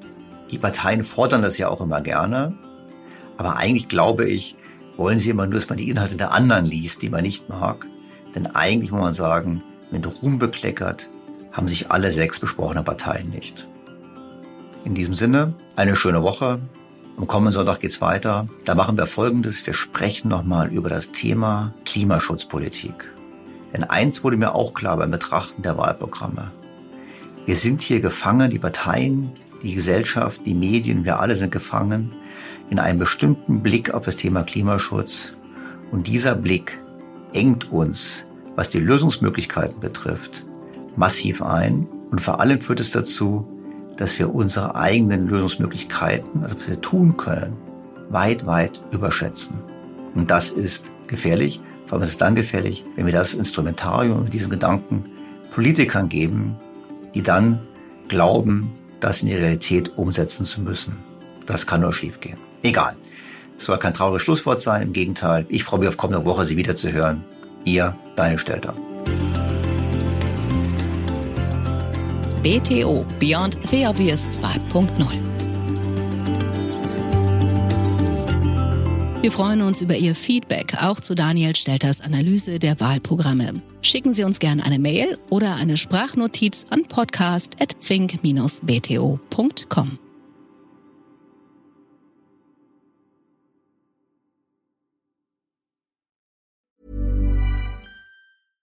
Was ist noch besser als ein guter Plan? Die Möglichkeit, ihn zu ändern. Mit integrierter KI bietet Workday kontinuierliche Innovationen, die Ihnen helfen, agil zu bleiben, egal was passiert. Workday, the finance and HR system for a changing world.